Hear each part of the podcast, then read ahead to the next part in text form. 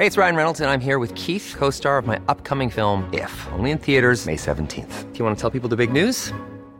All right, I'll do. Sign up now and you'll get unlimited for $15 a month in six months of Paramount Plus Essential Plan on us. Mintmobile.com slash switch. Upfront payment of $45 equivalent to $15 per month. Unlimited over 40 gigabytes per month. Face lower speeds. Videos at 480p. Active Mint customers by 531.24 get six months of Paramount Plus Essential Plan. Auto renews after six months. Offer ends May 31st, 2024. Separate Paramount Plus registration required. Terms and conditions apply if rated PG. Heraldo Radio, con la H que sí suena y ahora también se escucha.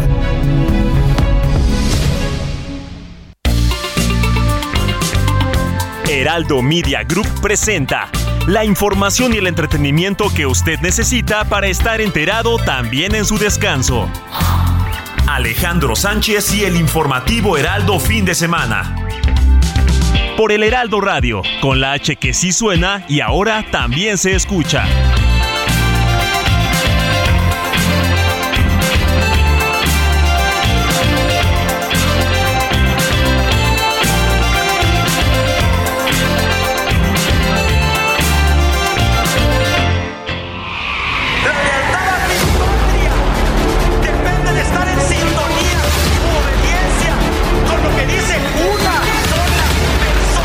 Están eh, utilizando el tema migratorio con propósitos electorales. ¡Oh, la mano izquierda que explota por parte de Jackie Nava!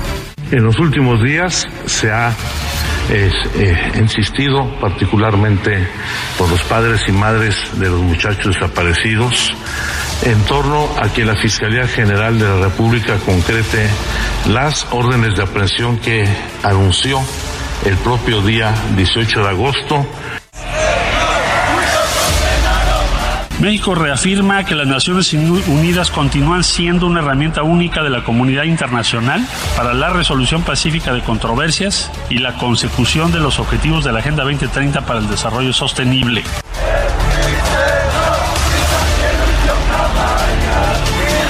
A ver, yo no, yo no conozco al señor presidente, nunca lo he visto.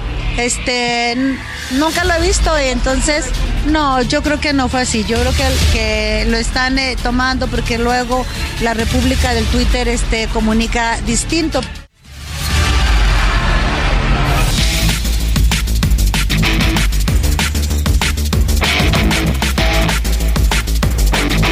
Son las 7 de la mañana con dos minutos porque la noticia no descansa. Estamos en el informativo de fin de semana de este domingo 25 de septiembre. Esta vez transmitiendo desde los estudios del Heraldo Radio ubicados en la colonia americana aquí en Guadalajara, Jalisco. Yo soy Alejandro Sánchez y junto con un equipo de colaboradores que trabaja desde anoche y durante la madrugada, le vengo a informar y hoy tengo el honor de ser invitado aquí en esta cabina con mi querida colega periodista que usted las escucha a través de la frecuencia del 100.3 de FM en Guadalajara, Jalisco. Mi querida Mafalda Warrior, muy buenos días, ¿cómo estás? Alex, muy bien, el honor es nuestro de tenerte aquí. Muchísimas gracias por eh, la presentación y bueno, pues qué gusto que nos saludes, sobre todo que transmitamos o que transmitas tú y todo tu equipo desde esta cabina en la colonia americana, como bien lo dices. Así es, la verdad es que es una mañana bastante fresca. Ayer que llegamos aquí a estas tierras de la Perla Tapatía, el calorcito bastante, bastante elevado. Me decían que esto no es nada, que hace todavía unas semanitas era de verdad un poco más intenso el calor. Eh, poco a poco ha ido disminuyendo la temperatura. Ya ahora que estamos en otoño, tenemos confianza las y los tapatíos de que pronto vamos a gozar de mejor clima porque efectivamente fue un verano muy caluroso. Oye, pero ese es el clima del medio ambiente, el de la naturaleza. El clima político que se vive aquí en Jalisco. Ayer justo que llegábamos, lo primero que veíamos en las redes sociales, en los portales de las noticias locales aquí en Guadalajara, la visita que hace la jefa de gobierno de la Ciudad de México, Claudia Sheinbaum, aquí a la capital de Jalisco y que se mete hasta la Universidad de Guadalajara. Alex, hay varios elementos sobre esa visita que creo que no debemos dejar pasar, elementos políticos, eh, como ya lo refieres. Uno de ellos es efectivamente esta visita a la Universidad de Guadalajara que haya sido recibida ni más ni menos que por el propio rector general Ricardo Villanueva y que hayan estado ahí también pues las huestes de la universidad y algunas personalidades que son parte del partido político Hagamos, un partido local que fue fundado con el grupo universidad de, de personalidades de la universidad. Ahora, esto ocurre en medio de un enfrentamiento político que se da entre el grupo universidad y el gobernador Enrique Alfaro que en algún momento de la llegada al poder, pues estuvieron en una cierta confrontación política, después hicieron las paces, vino López Obrador, quién sabe qué le habrá dicho al gobernador, pero el gobernador salió en un acto de rebelión contra el grupo Universidad, no se han calmado las aguas y en esto es, ah, sí, bueno, pues mientras tú estás en el Vaticano visitando al Papa, haciéndote el chistoso con todo lo que hace y ocurre por allá, pues aquí bienvenida Claudia Sheinbaum, esta es su casa. Hace un par de meses, Alex, de hecho, empezó ya a correr esta versión de que eh, tanto el Grupo Universidad como el Partido Hagamos estaría buscando alianzas ya de otro tipo ante la ruptura con el gobernador. Y este rumor se fortaleció luego de que se dio a conocer una reunión entre el rector Ricardo Villanueva y Mario Delgado, dirigente de Morena. A partir de ahí, pues no te imaginas aquí las especulaciones como han estado al por mayor en cuanto a los posibles acuerdos y si Ricardo Villanueva, Villanueva perdón, contenderá en el 2024 con el en la boleta, pero por Morena. Pues bastante interesante, ya vamos a hablar más adelantito de eso, a desarrollar todo lo que tiene que ver con la política aquí en Guadalajara y a nivel nacional. Les recuerdo que allá en la Ciudad de México nos escuchan por el 98.5 de FM y también saludo con mucho gusto a mi querida Moni Reyes, que ya está allá en la cabina de Insurgente Sur 1271 en la capital del país. Mi querida Moni, buenos días. Muy buenos días, Alex, Mafalda, amigos, toda la hermosa perla tapatía. Qué gusto que estemos transmitiendo desde Guadalajara, Jalisco, para toda la República Mexicana. Pues aquí estamos, atentos en la cabina central, mi querido Alex, Robert Martínez y tu servidora y amiga Mónica Reyes. ¿Cómo están? Pues muy contentos de aquí estar con Mafalda y de las primeras comilonas que ya dimos el día de ayer. Por supuesto, ¿verdad? No podían faltar las tortas ahogadas y me comí una a tu salud, mi querida Moni, y también una a la salud de Roberto Martínez, quien ya está también listo para dar a conocer todas las dudas que tenga eh, la audiencia como cada fin de semana y que nos da el WhatsApp también, mi querido Robert. Muy buenos días Alex, Mafalda, Moni y a todo nuestro auditorio. Ya arrancamos con el informativo fin de semana y ahora estamos esperando que todo nuestro auditorio se ponga en contacto con nosotros a través de nuestro número de WhatsApp que es el 55 91 63 51 19 para recibir todas sus preguntas, saludos, felicitaciones y denuncias ciudadanas porque somos el enlace con la autoridad correspondiente. Así es, así hacemos periodismo eh, porque la noticia no descansa y en domingo también hay mucha información. Así arrancamos con las noticias.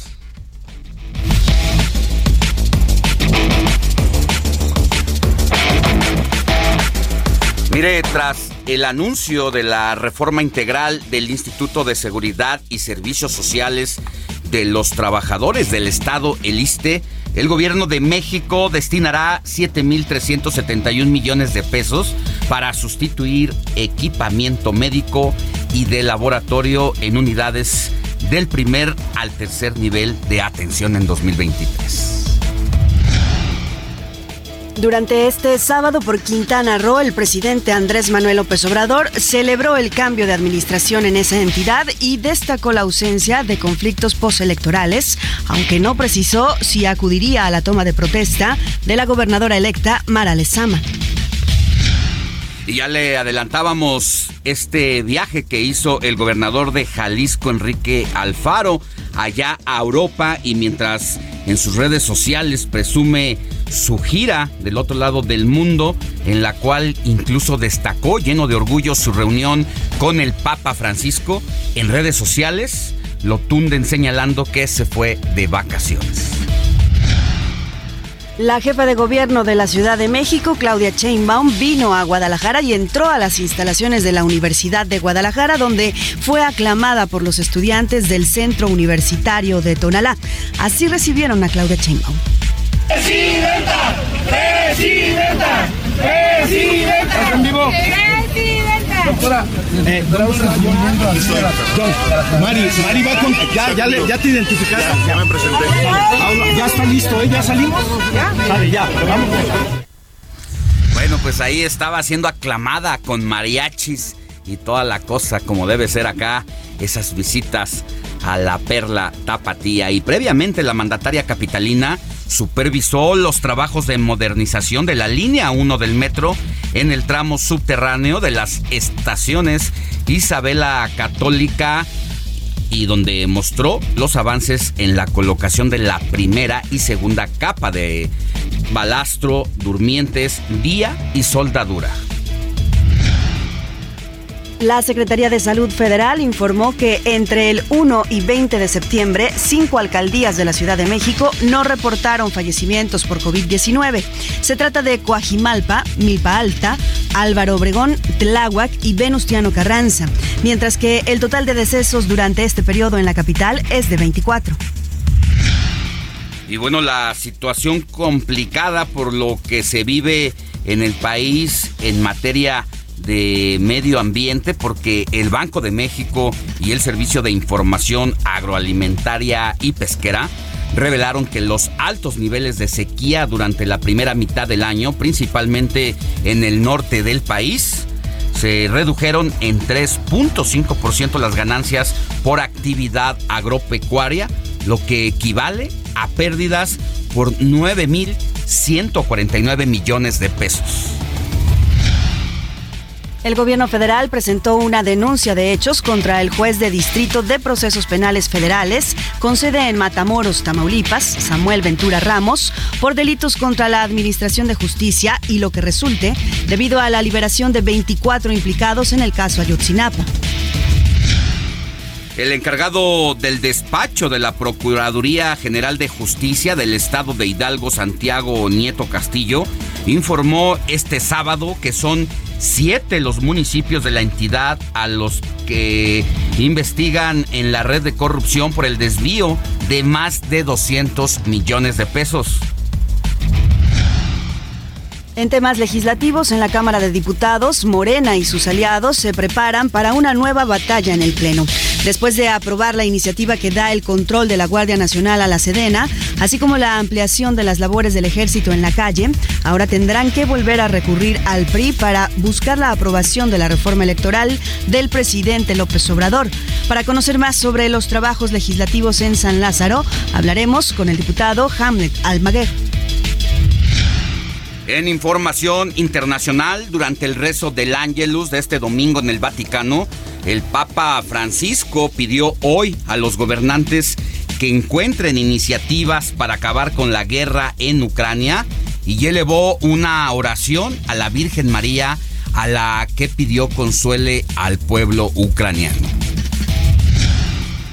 Al menos 15 personas murieron en un ataque de hombres armados contra una mezquita en el noroeste de Nigeria, ocurrido en las primeras horas de este domingo, mientras hacían oración sin que se haya confirmado el motivo del ataque.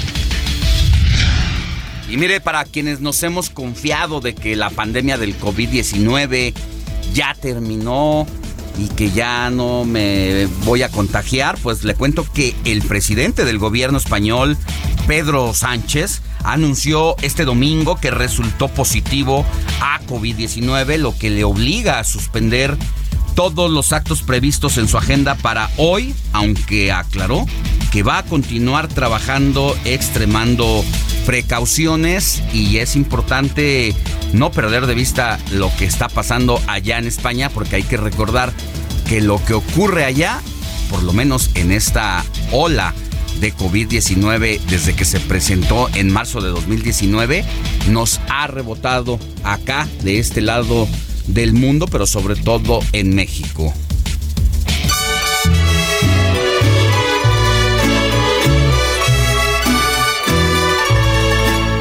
Estas son las mañanitas que cantaba el rey David. A las muchachas bonitas se las cantamos aquí. Despierta mi bien. Mi querida Moni Reyes, ¿a quién tenemos que correr a abrazar en este domingo 26 de septiembre de 2022? Alex, Mafalda, Robert, amigos, pues hoy si tienen a alguna amiga que se llame Cleofas, o amigo, ¿no? Porque también es nombre masculino, ¿no? Robert, ¿no? ¿No te acuerdas? No, nunca lo había escuchado Es ese nombre. Cleofas. empezar. Tampoco lo había Don escuchado, Cleofas. sinceramente, Moni. A ver, repítelo. Cleofas. Ah, Cleofas. Cleofas, sí. Ah, bueno, sí, sí lo había escuchado, mas no conozco a nadie que se llame Cleofas. Cleofas. Bueno, pues a Cleofas, a Sergio, a Nacario, Cristóbal, Fermín y Marcos hoy están festejando su santo, Alex. Pues un abrazo para todos ellos. A Marcos, sí, conozco a Marcos. A Fermín. De la universidad, a quien le mando un abrazo, Fermín. No, pero a todos ellos seguramente que nos están sintonizando en alguna parte, en algún rinconcito del país. Un abrazo. Si nos ayudas, mi querida Moni, además de estar aquí por el 100.3 de FM desde Guadalajara, Jalisco, 98.5 de FM en la Ciudad de México y todo el Valle, donde más estamos transmitiendo en este momento, Moni? Por supuesto, en la Sultana del Norte, en Monterrey, 99.7 FM, en La Laguna, 104.3, Tampico, 92.5, Oaxaca, 97.7, igualmente en Salina Cruz, en el 106.5 FM, Tehuantepec, 98.1 FM, Tuxtla Gutiérrez, 88.3 FM, a los amigos de Tijuana, un abrazo a través del 1700 AM y también en McAllen 91.7, Brownsville 93.5 y a través de nuestra cadena Now Media Radio en Chicago por el 102.9 de FM y San Antonio 1520 AM. Muchas, muchas gracias por sintonizarnos y estamos enlazados con ellos. Y ya que estamos en tu sección precisamente de recordar los santorales y mandar abrazos, hoy también es Día Internacional. Tengo tres eh, eventos. Tú nos dices el primero, Moni. eh, Robert Martínez nos dice el segundo. Y Mafalda nos va a hablar del tercero. ¿Cuál es el primero? Por supuesto, pues hoy es Día Internacional de las Personas Sordas. Fíjense amigos que el último domingo de septiembre fue el día elegido por la Federación Mundial de Personas Sordas para conmemorar el Día Internacional de las Personas con esta eh, capacidad o discapacidad. Capacidad diferente, discapacidad. Esta fecha busca sensibilizar y concienciar sobre las necesidades muy particulares de las personas eh, con debilidad eh, auditiva y la importancia de crear programas que permitan su inclusión dentro de todos los ámbitos de la sociedad, así como impulsar la detección temprana, esto es muy importante, de trastornos auditivos, específicamente de la hipocausia infantil, que se trata de una deformación de los conductos auditivos debido, ¿saben qué?, a la falta de desarrollo en el infante. Este es el Día Internacional de las Personas Sordas. Pues ahí está un día para sensibilizarse. Y también, mi querido Robert Martínez, tenemos otro día mundial, esta vez también del farmacéutico. Exactamente, Alex, justamente recordando un poquito los temas de la semana pasada con el doctor Simi. Hoy es el Día Mundial del Farmacéutico y este día se quedó establecido por la Federación Internacional Fam- Farmacéutica desde 2009 en Estambul, Turquía, para conmemorar este día, bueno, justamente para celebrar este día. El objetivo de esta celebración es el, es el de promover y apoyar el papel que tienen estos profesionales en la prevención de enfermedades, promoción de la salud y seguimiento de tratamientos a nivel mundial.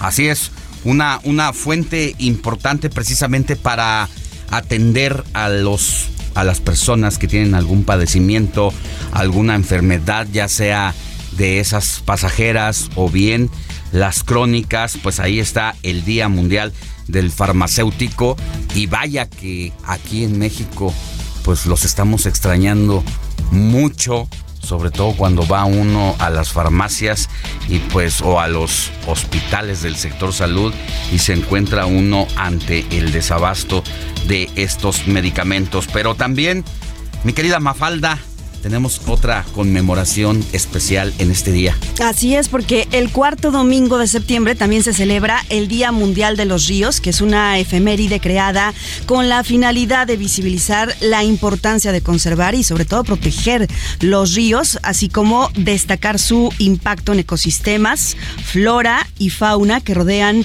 a estos espacios naturales. Asimismo, se pretende visibilizar las amenazas que enfrentan los ríos en todo el mundo, siendo imperante aunar esfuerzos para su conservación, protección y uso sostenible. Y si me permites, Alex, pues aquí en Jalisco tenemos el río Santiago, que es uno de los más contaminados del país. Ah, mira, ¿dónde está ubicado? ¿Por dónde corre Es parte de la cuenca Lerma, este, y por las comunidades de Juanacatlán, por eh, gran parte del, de la desemboca en el área del, de Chapala, del de la ribera de Chapala y viene, te digo, desde la cuenta del río Lerma, así que bueno, pues es ha sido un batallar de las personas de las comunidades que viven aledañas a esta zona por la contaminación y sobre todo las enfermedades que les ha producido un grave problema renal que tienen quienes habitan en la ribera de Chapala, sobre todo en el municipio de Poncitlán. Pues mira, valga el Día Mundial de los Ríos precisamente para poner el dedo en la llaga en esas problemáticas que a veces pasan desapercibidas y hasta que no nos estallan con casos eh, diferentes o a veces en cascada es cuando realmente pues nos damos cuenta de que tenemos un grave problema en este caso de la contaminación de los ríos. Y recordarle al auditorio que estamos transmitiendo desde Guadalajara, Jalisco, aquí a través del 100.3 de FM en el 98.5 de FM en toda la ciudad y Valle de México y en el resto de las frecuencias radiofónicas a lo largo y ancho del país. Y bueno, también recordar y invitar a quienes te escuchan aquí todos los días, Mafalda, de qué hora a qué hora estás al aire de lunes Así a viernes. Es, de lunes a viernes a las 3 de la tarde, de 3 a 4 de la tarde aquí en el 100.3 de FM. Y bueno, por supuesto también en la transmisión en línea porque tenemos un apartado especial en la página web de heraldodemexico.com.mx. Pues ahí estamos transmitiendo entonces desde esta bella zona de... Eh, la colonia americana de Guadalajara, Jalisco.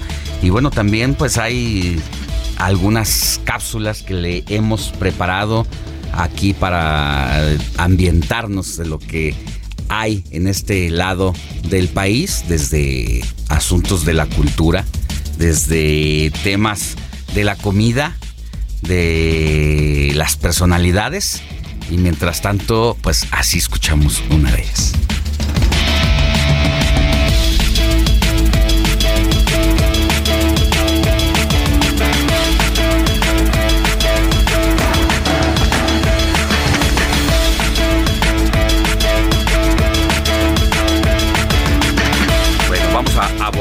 Más adelantito con las cápsulas que hemos preparado allá desde en producción de la Ciudad de México, sobre todo lo relacionado de este, de este lado.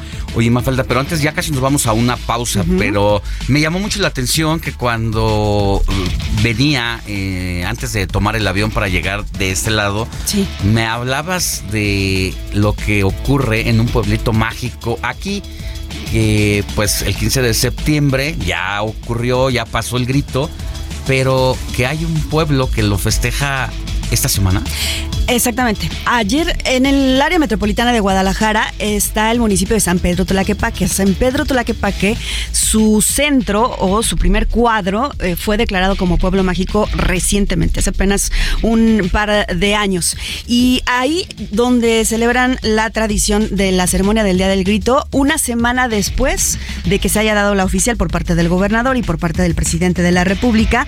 Hoy, de hecho, eh, a las 10 de la mañana comienza el desfile cívico donde también participan los cuerpos de bomberos, los elementos de la policía, de la comisaría municipal, entre otros participantes y además celebran una carrera que es también una carrera tradicional en esta zona, la carrera de las antorchas y una serie de actividades este cívico y culturales que tienen que ver con esta serie. Bueno, pues ya nos platicarás todavía un poquito más más adelante.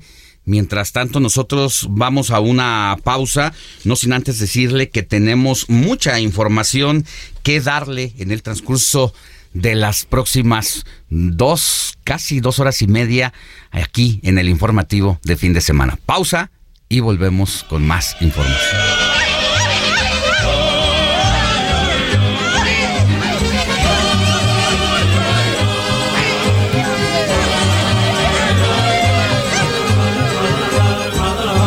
Guadalajara, Guadalajara. Guadalajara, Guadalajara. La noticia no descansa. Usted necesita estar bien informado también el fin de semana. Esto es Informativo El Heraldo Fin de Semana. Regresamos.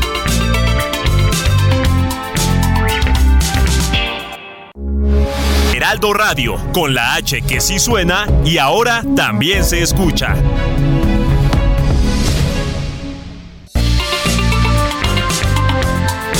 Siga en sintonía con la noticia.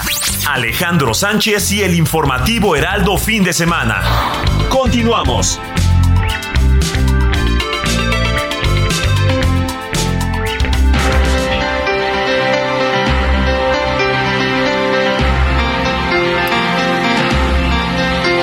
Ya estamos de regreso en los micrófonos del informativo de fin de semana. Son las 7 de la mañana con 30 minutos hora del centro del país.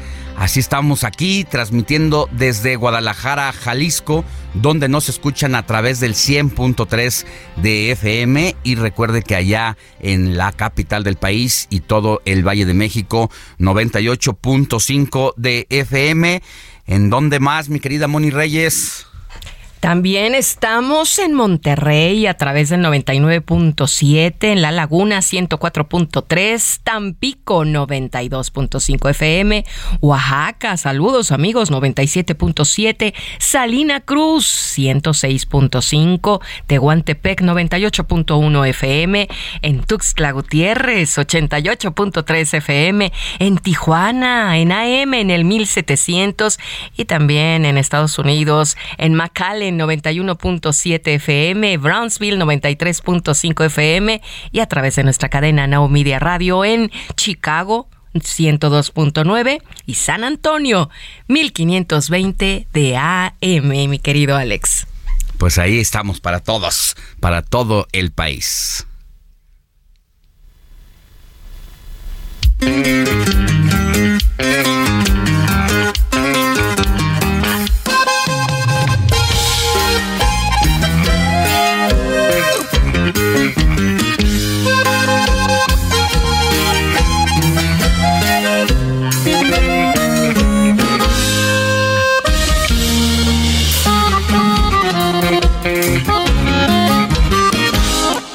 Si quieres que no me equivoque. Pídeme los días de cada semana. Pídeme el silencio que no me hace falta. Lo único que quiero es que nunca te vayas. Pídeme la luna para ir por ella. O tal vez prefiera la rosa más bella. Pide lo que quieras, pero no me pidas que yo me olvide de ti.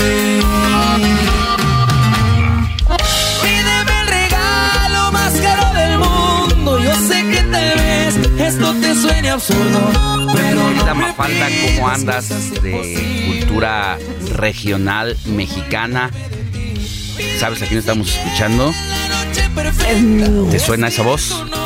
Me suena, me suena la voz, pero la canción como que no tanto. Yo la canción tampoco me la sé bien bien cuál es, pero bueno, es pues ahora este grupo que está de moda y trae a los chicos y chicas que les gusta la banda, la música regional mexicana, pues de cabeza es el grupo Firme, mi querido Robert Martínez, ¿por qué? Pues mira, Alex, estamos escuchando esta la canción de Pídeme, como dicen, de Grupo Firme. Y la estamos escuchando porque hoy, exactamente a las 8 de la noche, se va a llevar a cabo el evento del concierto gratuito en el Zócalo de la capital. Donde este grupo va a interpretar canciones como Ya Supérame, El Tóxico y Cada quien, que son de sus más grandes éxitos. Y además, Alex, ¿sabes este más o menos cuánto va a ganar un grupo firme? O más o menos, porque no hay fecha, no hay es una cifra oficial, pero ¿cuánto cobra Grupo Firme por cada evento que hace? Híjole, no sé, pero ¿cuántos millones deberá cobrar por un concierto de dos horas? ¿Unos, unos cuatro millones?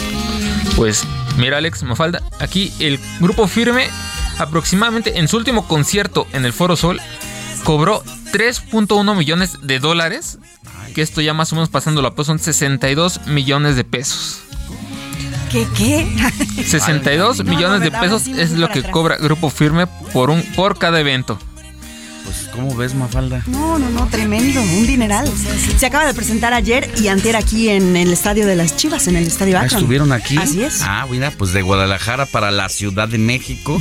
Y además aquí calentando motores Exacto. en Guadalajara. Porque pues también hay buenas pachangas. Aquí eh, hay una feria que se hace cada año. Las de octubre. Las fiestas de octubre. así Cuéntanos es. de las fiestas de octubre. Ya van a regresar porque después de la pandemia se habían suspendido todos los eventos y este año parece que regresan con todo. Tienen un buen cartel eh, de invitados porque hay un teatro popular que es donde los eventos son gratuitos, es decir, nada más con la entrada eh, al evento que son en aproximadamente 40, 50 pesos. Al general. Exactamente, ya todo. con eso Ah. puedes disfrutar del evento en el Teatro del Pueblo y aparte pues está el palenque de las fiestas de octubre Sí. que también es muy famoso, donde prácticamente y tradicionalmente los invitados estrellas siempre habían sido los Fernández, tanto Vicente como Alejandro, ¿no? Y bueno, pues ahora ya con una variedad de artistas que se presentan también en el palenque. Así que, eh, bueno, pues Grupo Firme estuvo aquí ayer y el viernes por la noche y también todo parece indicar que transcurrió de una buena forma. Es complicado llegar al Estadio de las Chivas, Alex, no sé si tú has tenido la oportunidad de ir, pero en cuanto a movilidad, luego el tráfico se Es que solamente intenso. tiene una salida hacia periférico. Y para el ingreso o acercarte al estadio es un cuello de botella tremendo. Nunca he ido, Ajá. he pasado. em, debo decir que después de la Ciudad de México, porque pues, es mi hábitat natural, eh, la Guadalajara, la ciudad de Guadalajara, eh, me fascina, me gusta. Y tuve la oportunidad de vivir aquí hace algunos años, de ir y venir a la Ciudad de México. Está por el trabajo que tuve en ese momento. Me tocaba estar tres meses aquí, tres meses en la Ciudad de México. Más o menos eh, me tocó pasar por esos lugares cuando había partida, partido y era un, toda una osadía eh, transitar. Y bueno, ya que hablamos también de las fiestas de octubre, también me tocó, me tocó ir por allá Sí. a las fiestas de octubre. La verdad es que son unas fiestas que se deleita uno con todo lo que encuentra ahí a su paso. Y una amiga mía vivía a 50 metros del Del lugar auditorio. donde se lleva el auditorio y bueno pues ahí en octubre ahí nos la pasábamos a gusto y ahora pues se extrañaba por la pandemia bien dices dos años se suspendieron prácticamente Sí, completamente. Y de hecho el Auditorio Benito Juárez fue aprovechado eh, para hacer ahí los macromódulos de vacunación contra COVID-19. Así que el Auditorio Benito Juárez, para quien nos escucha en otra parte de la República, está ubicado en el municipio de Zapopan, parte del área metropolitana también, en el norte de la ciudad, en el norte de la metrópoli y eh, por el rumbo de periférico. Sí, y la verdad es que entre Zapopan y Guadalajara, como solamente para situarlo, como dices, es- pero aquí si te mueves en, en cualquier parte del área metropolitana, lo dan por un hecho que es que es Guadalajara, ¿no? Exactamente. Sí, sí, sí. Entonces, la verdad está muy padre Es una ciudad preciosa, me encanta Guadalajara y siempre es un gusto venir por estos, por estos lugares, mi querida, mi querida Mafalda. Eh, vamos a ver allá, Robert Martínez, ¿nos tienes información? Sí, Alex, justamente para responder una preguntita del auditorio que nos está diciendo este Antonio Pérez, que cuál, cuál es, a qué horas va a ser el acceso para entrar al concierto de Grupo Firme en el Zócalo. Hay, hay que recordar que el acceso va a empezar a las 2 de la tarde pero conociendo la magnitud de este evento y del grupo que va a ir, a partir de las 10 o a partir de las 11 va a empezar a haber bastante fila. Pero mira, aquí hay algo interesante. Algo que fue muy cuestionado por los Tigres del Norte que decían que iba a haber transmisión en vivo a través de redes sociales y que la cual no hubo, que fue por este derechos de que tenía que ser pago por evento. Y eso fue un acuerdo que llegó con el gobierno federal. Aquí el gobierno de la Ciudad de México sí va a transmitir el concierto de Grupo Firme en vivo de manera gratuita por los que si no pueden ir a, al Zócalo o lo quieren ver desde su casita más cómodo, pueden verlo desde el canal 21.1 y el canal 14 Televisión Abierta o por las redes sociales de Claudia Sheinbaum, la Secretaría de Cultura de la Ciudad de México y el Gobierno de la Ciudad de México. Pues estaremos ahí están varias opciones. Ajá. Pues ahí está, mira, eh, eh, para ellos sí, para eh, los Tigres del Norte no. A lo mejor estaban preparando el streaming para que cuando llegara el grupo firme, pues estuviera. El cantante de grupo firme, eh, ¿cómo se llama mi querido Robert? Edwin Cass. Ha sido toda una sensación, una revelación. Este cantante se ha vuelto famoso. Es, es difícil a veces que una agrupación de esta magnitud eh, predomine el cantante por sobre un grupo de esta naturaleza. Pero en el caso de Grupo Firme, eh, pues es el cantante, la fuerza y el motor de lo que se ha convertido esta agrupación, ¿no, Mafalda? Pues, de hecho, el viernes Alex Moni, Robert, fueron invitados a la presidencia municipal de Guadalajara, estuvieron ahí en el pleno del Cabildo para convivir con policías y con elementos de protección civil y bomberos. Esto fue como un regalo de parte del presidente municipal Pablo Lemus a, a las corporaciones y les cantó y las chicas, los elementos de la policía y de protección civil estaban muy entusiasmadas. Oye, pues le está ¿eh? yendo muy bien al grupo firme con las autoridades políticas. Parece que se está codeando muy bien con todos ellos. Oye, eh, pensé que ibas a decir, se están colgando de la fama de los Edwines. Bueno, yo pues, creo que yo creo que también. Ahora me llama mucho la atención de lo que dices, Robert, de cuánto cobran. Sobre todo cuando, eh, pues por eso en las redes sociales inmediatamente hubo críticas cuando se supo que iba a venir Grupo Firme a la ciudad, de- bueno, iba a ir a la Ciudad de México este domingo a cantar y cuando hace unas horas, eh, ayer, antier, eh, todavía hubo irregularidades, accidentes en el sistema de transporte colectivo allá, el metro, que pues ha sido el pan de cada día y decían algunos críticos para mantenimiento de metro no hay dinero, pero ¿qué tal para conciertos?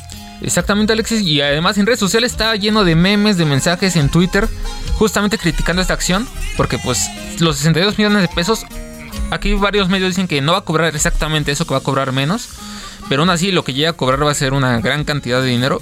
Y hay que tomar en cuenta que también como, como decían Edwin Cass y Grupo Firme se codean con grandes políticos, pero además con grandes deportistas, Alex. Hay que tomar en cuenta que tan solo la semana pasada durante el calentamiento del Canelo Álvarez, Edwin Cass estaba ahí cantándole casi casi a dos oído. metros Al oído. al oído para que se motivara para su lucha contra Triple G.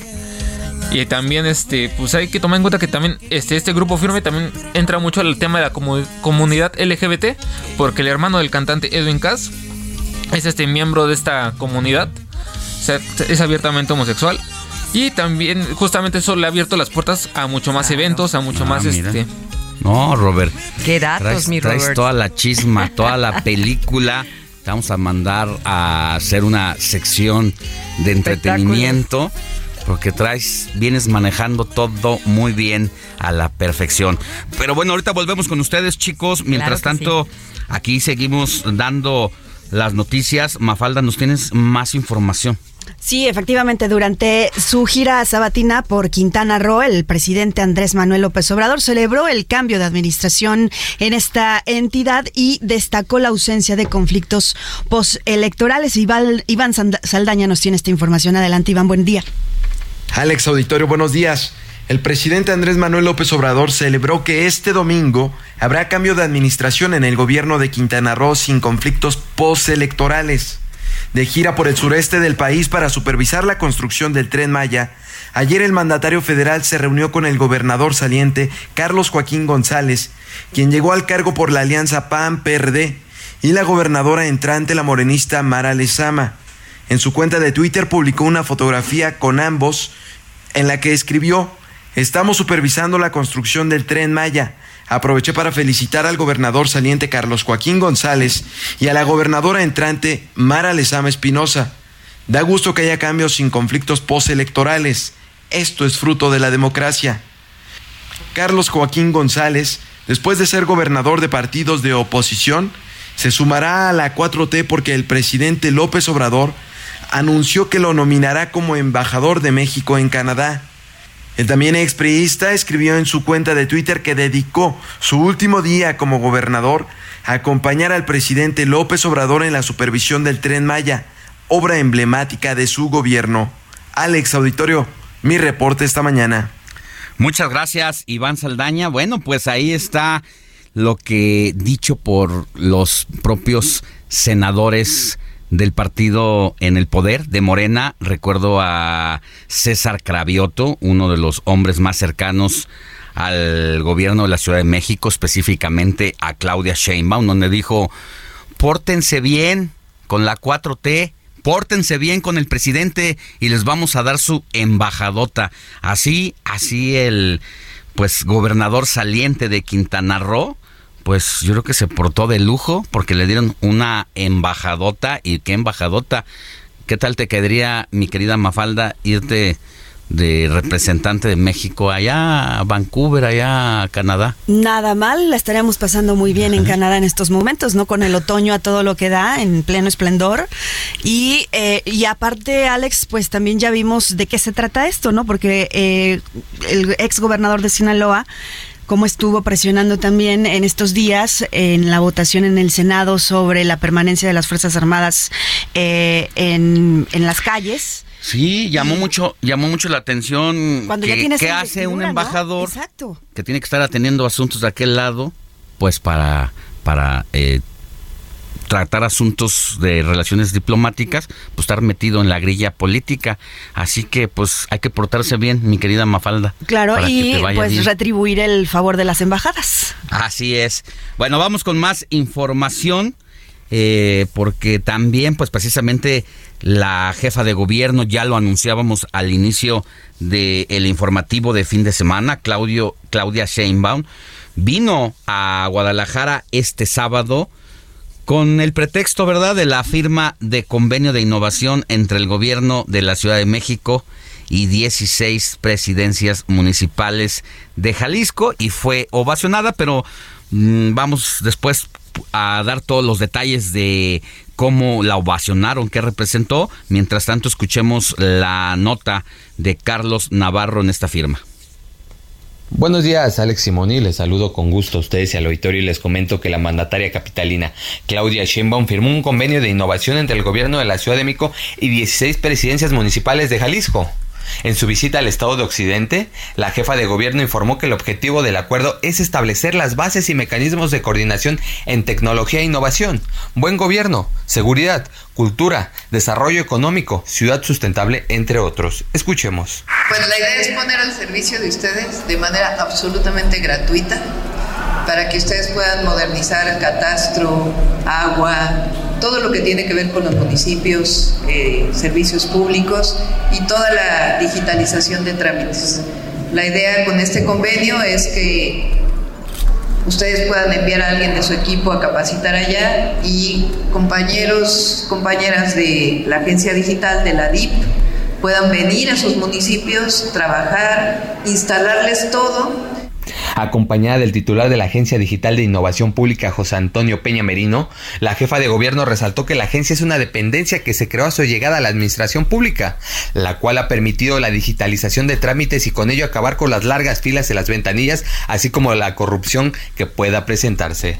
Comentarles que el, convenio se firmó con los municipios de Tonalá, Zapotlán el Grande, Zapotlanejo, Mascota, Talpa de Allende, Zacualco de Torres, Tuxpan, El Limón, Encarnación de Díaz, Ixtlahuacán de los Membrillos, Cabo Corrientes, Cañadas de Obregón, Cuautla, San Diego de Alejandría, entre otros más. Posteriormente, la jefa de gobierno ofreció la conferencia Políticas Exitosas de Gobierno, donde resaltó que los gobiernos emanados de la Cuarta Transformación de México deben de trabajar bajo los principios que ha enseñado el presidente de México, Andrés Manuel López Obrador. Alex Simoni, la información que les tengo. Pues muchas, muchas gracias y bueno, a ver, mi querida Mafalda, vamos a retomar precisamente todo este asunto de lo que ha sido la visita de Claudia Sheinbaum y además ocurre en qué momento, ¿no? Mientras el gobernador eh, anda por Europa, eh, él dice que de trabajo y creo que después se quedó unos días, ¿no? Se va a quedar esta, esta semana que acaba de concluir, eh, era para la agenda pública y a partir de mañana y en lo sucesivo, una semana más, va a estar de vacaciones.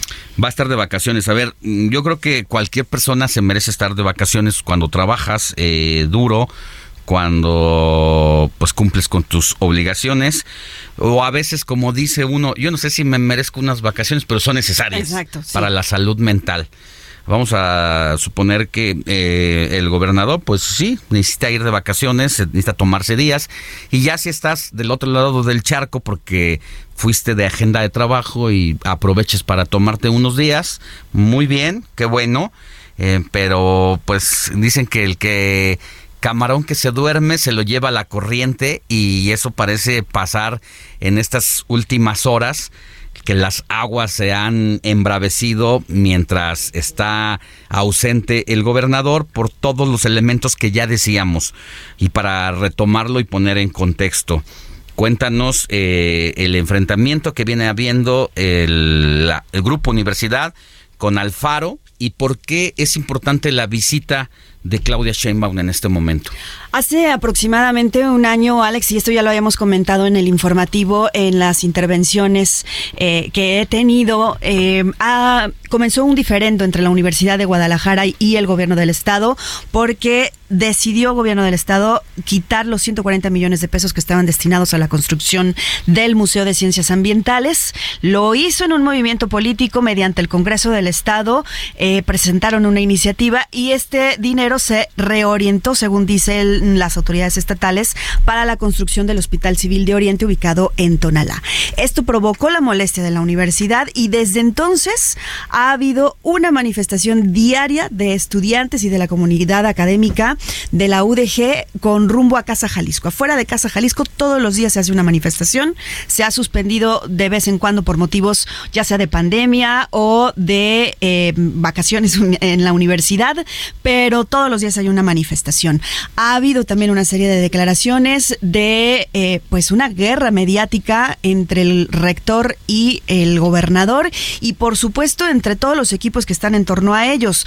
No ha faltado la defensa de políticos, ya sea de diputados, de regidores o de otra naturaleza, ya para un bando o para el otro.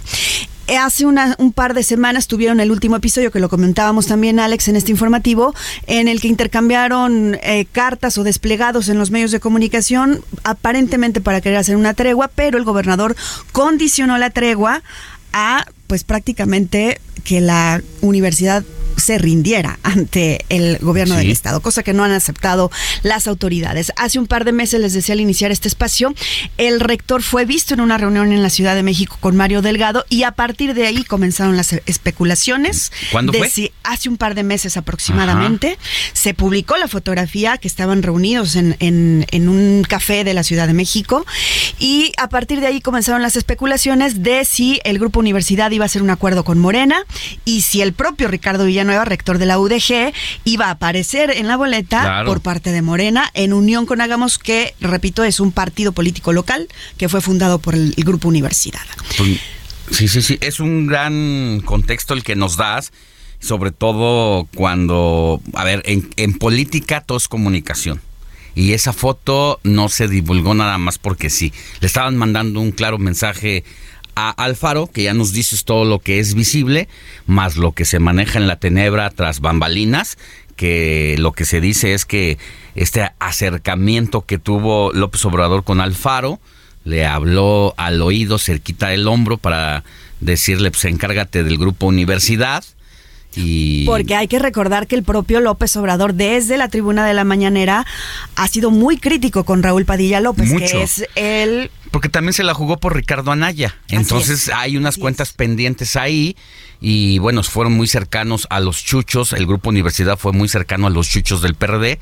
Hoy eh, principales adversarios políticos también del presidente. Entonces todo tiene un contexto, tiene una conjunción de elementos y este es el momento, este es el audio precisamente del momento en que es recibida Claudia Sheinbaum en el campus universitario donde precisamente fue primero rector Así es. eh, Ricardo Ricardo, Ricardo Villanueva antes de llegar a la máxima rectoría. Escuchemos. Yo por último, decirte, doctora, que dice Joaquín Sabina que el ruido puede echar a perder hasta un nido de manzanas. Y sé que esta visita puede generar mucho ruido y lo que menos queremos es eso. Queremos recibirte, los estudiantes y la universidad con mucho cariño y queremos que vuelvas. Pero sé que hay ruido. No soy ingenuo y todos queremos que esta conferencia al revés sea un espacio de silencio para conocernos más y que vuelvas muy pronto. Pero Pues ahí está, nada más le faltó decir, ¿me estás oyendo? ¿Eh? Y yo creo que no lo estará oyendo, no sé. Me parece que no. Y otra cosa, Alex, es que la Universidad de Guadalajara se había mantenido al margen de las visitas de, de posibles aspirantes a la presidencia. Pues qué interesante se pone el asunto. Nosotros vamos a una pausa y volvemos con más información. Heraldo Radio. La, noticia no sí. descansa. Usted necesita estar bien informado también el fin de semana. Esto es Informativo El Heraldo Fin de Semana. Regresamos.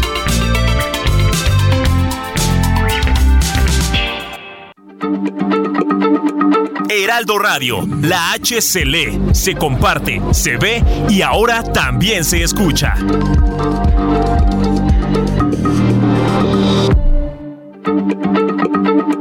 Heraldo Radio, la H se lee, se comparte, se ve y ahora también se escucha.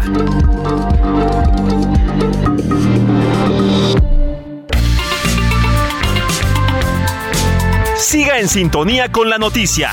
Alejandro Sánchez y el informativo Heraldo fin de semana. Continuamos.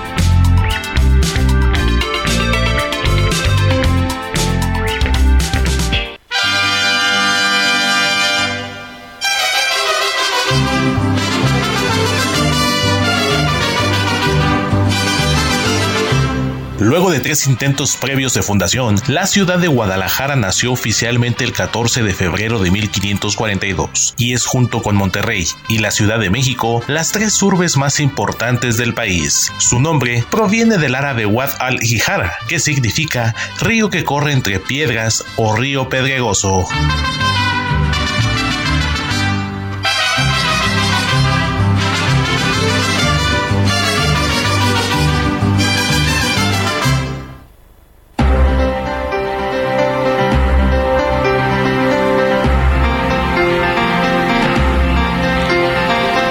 Estamos de regreso en el informativo fin de semana y en este momento aquí ubicados en la capital del país, en la Ciudad de México. Recuerden que estamos a través del 98.5 de FM y en Guadalajara, Jalisco, en el 100.3 de FM, de donde estamos transmitiendo hoy, hoy precisamente en este informativo. Y bueno, pues vamos a darle paso a los mensajes que tenemos en el WhatsApp 5591635119 y primera instancia, mi querido Robert Martínez, nos preguntan, la señora Ariadna Estrada, ¿cómo saber si su carro tiene multas por exceso de velocidad o le quitaron puntos? ¿A dónde tiene que dirigirse?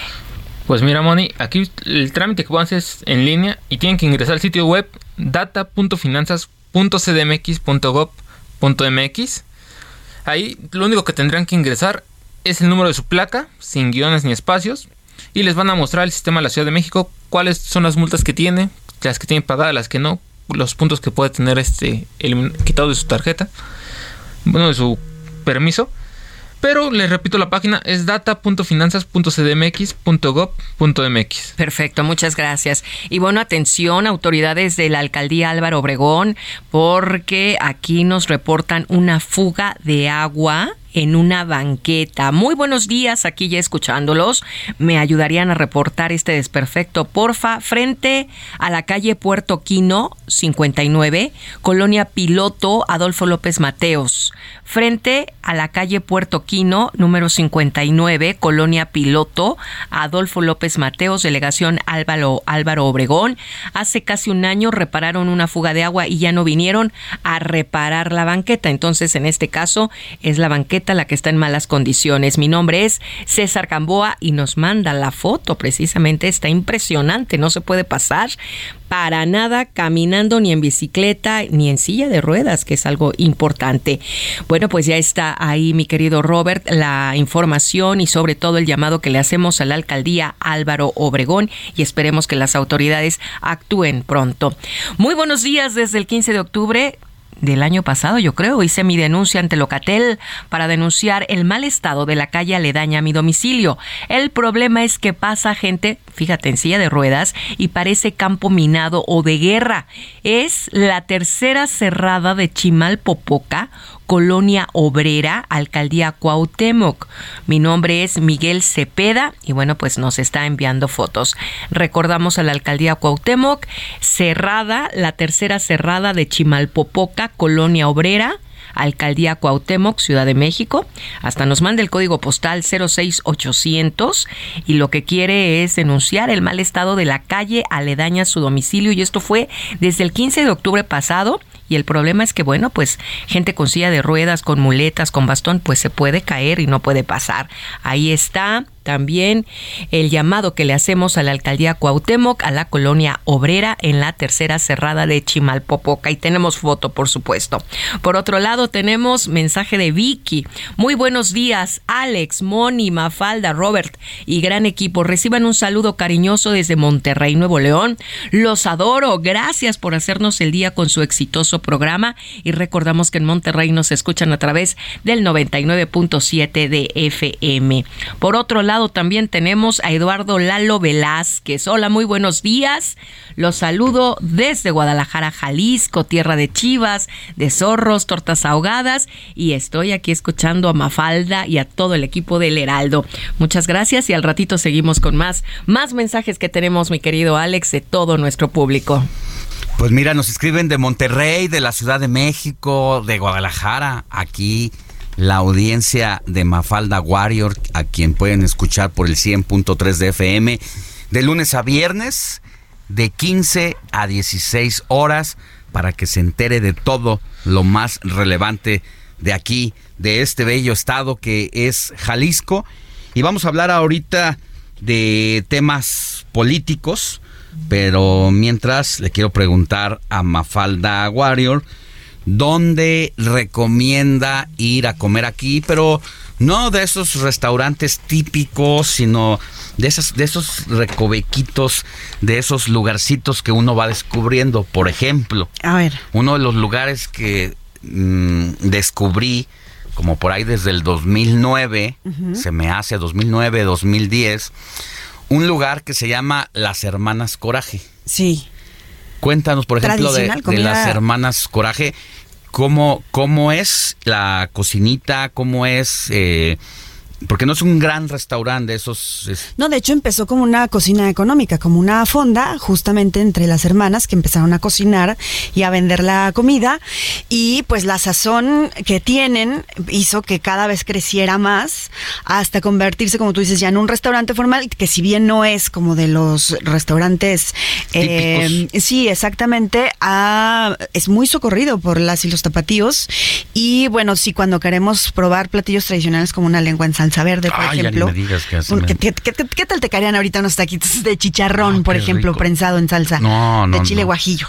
¿No? Más o menos esos platillos, sopa de arroz deliciosa, de la que te hace recordar la infancia, ¿no? De la abuela. Exactamente, que te evoca a, a esos veranos tal vez en los que pasabas, bueno, yo ya me estoy reflejando aquí, me estoy proyectando, pasabas las vacaciones con la abuela, precisamente entrabas a la cocina y el olor a café de olla también, muy bueno el café de olla que sirven en las hermanas Coraje. Eh, otro, uno de esa, de ese mismo tipo, ¿te refieres, eh, Alex? ¿O, o qué Sí, así como esto, otro A lugarcito ver, así. déjame pensar, ¿A porque que- digo, tenemos muchísimos lugares. Aquí están también, por ejemplo, las senadurías, la senaduría de Doña Escolástica, Mm. que también es muy tradicional y no sé si ustedes o si tú en lo específico que quieres tanto a Guadalajara has probado las enchiladas tapatías, que son 100% de queso con cebolla. Es una Queso tortilla nada más, ¿verdad? con Pero cebolla. es como un adobito, ¿no? Que es... Sí, sí, sí, es un preparado con, con igual con chile guajillo. Ajá, no, no son Este, picosas, solamente sabor. Nada más para que le dé sabor, está la tortilla frita, le ponen queso fresco porque Ya no es queso que se derrita y encima lechuga, otra vez queso de mesa y una salsa roja rica, salsa dulce le llaman porque tampoco es picosa y ya si tú aparte le quieres poner eh, chile para que eh, pique, pues entonces también ahí en, en este lugar las tostadas de, de pata, las tostadas de cuerito, que son tradicionales de la región de Ciudad Guzmán o Zapotlán el Grande, de donde es el gran Juan José Arriola, Ah, pues mira. también son tradicionales en muchos lugares. Aquí tenemos, nos acaban de abrir un- una a pocas cuadras, así que igual te invito, Alex. Más Pues tarde. vamos, vamos más al ratito y seguimos hablando de la cocina y la tradición de acá de Guadalajara. Mientras tanto, fíjese que el presidente de la Junta de Coordinación Política, el morenista Ignacio Mier, dijo que la reforma electoral se va a discutir a más tardar el 15 de octubre y que sería paralela a la discusión de la ley de ingresos de 2023. Incluso el coordinador de los diputados de Morena planteó que será una reforma constitucional de consenso para lograr mayoría calificada y consideró que todos los grupos parlamentarios coinciden en poner límites al Tribunal Electoral y al Instituto Nacional Electoral. Por eso saludo con gusto y nos enlazamos vía telefónica con el diputado federal de Morena y secretario de la Comisión para la Reforma Política Electoral, Hamlet Almaguer. Querido diputado, muy buenos días, ¿cómo estás? Muy buenos días, ojalá buenos días, Alejandro, con el gusto de saludarlos y a las órdenes del auditorio de Heraldo. Pues estamos acá transmitiendo desde Guadalajara, acá por tus tierras tapatías, Mi pero tierra. andas en el sureste. Andamos en Quintana Roo por la toma de posesión de nuestra compañera Mara Lezama, eh, que hoy toma el cargo de gobernadora del estado de Quintana Roo. Muy bien, diputado. Eh, cuéntenos, cuéntanos un poquito sobre la ruta de la tan cacareada, anunciada y polémica propuesta de reforma electoral. Pues se abrió un proceso de parlamento abierto eh, que duró un poco más de un mes y medio. Eh, lo desarrollamos primero en San Lázaro a través de casi una treintena de foros en los que participaron académicos, autoridades electorales y expertos en la materia. Eh, después también realizamos asambleas en los distintos eh, distritos del país, fuimos a las universidades públicas y privadas de diversas entidades y eh, vamos a continuar con ese trabajo de información y de, y de difusión. Se atravesó también la prioridad de la eh, reforma en materia de Guardia Nacional y eso frenó un poquito la discusión de la reforma electoral. Pero pues hemos escuchado ya el mensaje de nuestro coordinador parlamentario, vamos a trabajar esto a la par del presupuesto. Yo creo que podríamos estar eh, dictaminando en la Comisión de Reforma Político Electoral entre esta, esta perdón, en la primera quincena de, de octubre para después ya pasar al, al pleno. Eh, entiendo, he escuchado en diversos foros, incluyendo uno en la Universidad de Guadalajara, que la postura del, del PRI es eh, analizar primero el, presupuesto. Eh, nosotros consideramos que se puede desarrollar de manera paralela, como lo ha dicho el coordinador. Eh, por régimen constitucional, el presupuesto se tiene que aprobar máximo el 15 de noviembre pero ya nuestro coordinador ha dicho que la reforma electoral va, pa- paralela y así lo vamos a desarrollar. Y hay varios puntos de acuerdo. Uno de ellos es precisamente los límites a las autoridades electorales. Otro tiene que ver con el número también de legisladores y de autoridades en las entidades federativas, es algo en lo que también todos están de acuerdo en que ah, somos muchos diputados, son muchos senadores. El PRI está a favor de la reducción, lo ha manifestado en diversas ocasiones, solamente que ellos manifiestan o proponen una reducción a 400 legisladores y nosotros a 300 y ellos proponen un esquema un esquema mixto, entonces serán cosas Sí. que tenemos que analizar ahí en la mesa de la comisión. Diputado, buenos días. Eh, también Sí, hola, preguntarle cuáles son las condiciones políticas en este momento eh, para avanzar en una reforma de esta naturaleza tan importante, sobre todo tomando en cuenta lo que acaba de suceder de la ruptura entre la Alianza Va por México. Fíjate que en materia electoral eh, ya habíamos tenido coincidencias con, con el PRI en las votaciones. Una de ellas fue en la reforma que hicimos a la ley de medios de impugnación para que la sala superior y las salas regionales no pudieran involucrarse en eh, los asuntos del régimen interior de la Cámara de Diputados, como la, el nombramiento de comisiones. Esas reformas pasaron con, no era necesario que pasaran con dos terceras partes, sino mayoría simple, pero pasaron con dos terceras partes. Y ahora que se da este tema del, de la eh, reforma en materia de Guardia Nacional, en la que se logra pasar este umbral constitucional también, entonces eh, nosotros consideramos que hay muy buenas condiciones para que lo repliquemos en esta ocasión, en este en esta segunda gran discusión que va a tener el, el país. Eh, aquí va a ser va a ser importante también la postura que, que se adopte desde las entidades federativas. Eh, es importante siempre la voz de los gobernadores. Lo estamos viendo ahorita en materia de Guardia Nacional. Seguramente en materia electoral también habrá postura. Ya. Diputado, me llama mucho la atención el discurso de que la discusión de la reforma electoral va a ser paralela a las negociaciones de la ley de ingreso de 2023. Y esto me lleva a ser mal pensado y preguntarle, preguntarte, diputado, eh, esto cuando hablan de va a ser paralela significa que van a poner a los gobernadores contra las cuerdas para que a través de sus diputados apoyen la reforma electoral, si no, no hay lana para el próximo año? Todos los estados han recibido mayor presupuesto para el año 2022 y van a recibir mayor presupuesto para el año 2023. Las participaciones se han elevado de manera considerable. Un, un ejemplo muy claro es el de el de Jalisco. Tiene incrementos de hasta 16% en las partidas federales, ya descontada la, la inflación y proyectos estratégicos también que se están que se están impulsando eh, la autopista a Puerto Vallarta otra línea del tren ligero lo que anunció el presidente también sobre una presa que es muy importante para la generación de bueno eh, que se provee agua a la zona metropolitana de, Guadalajara es decir hay hay buenos proyectos federales que tienen recursos garantizados y no se va a condicionar Claro que eh, la postura del, del PRI y del PAN siempre siempre ha sido eh, velar por tener más recursos para sus gobernadores. Esos intereses legítimos, pues qué diputado no quiere que haya más recursos para su estado. Pero hay proyectos de envergadura nacional que son prioritarios. Lo vemos acá en el sureste con el Tren Maya, el canal interoceánico en Oaxaca. Esas son ahorita las prioridades del, del país en infraestructura y nosotros vamos a respaldar la propuesta del Ejecutivo. En caso, diputado, de que la discusión eh, subiera de tono o que la polarización creciera, ¿existe la posibilidad de que esta iniciativa pueda dejarse para un nuevo periodo o es imperante que tenga que salir ya? Bueno, la Constitución establece que las normas fundamentales en materia electoral se tienen que aprobar 90 días antes del inicio del proceso.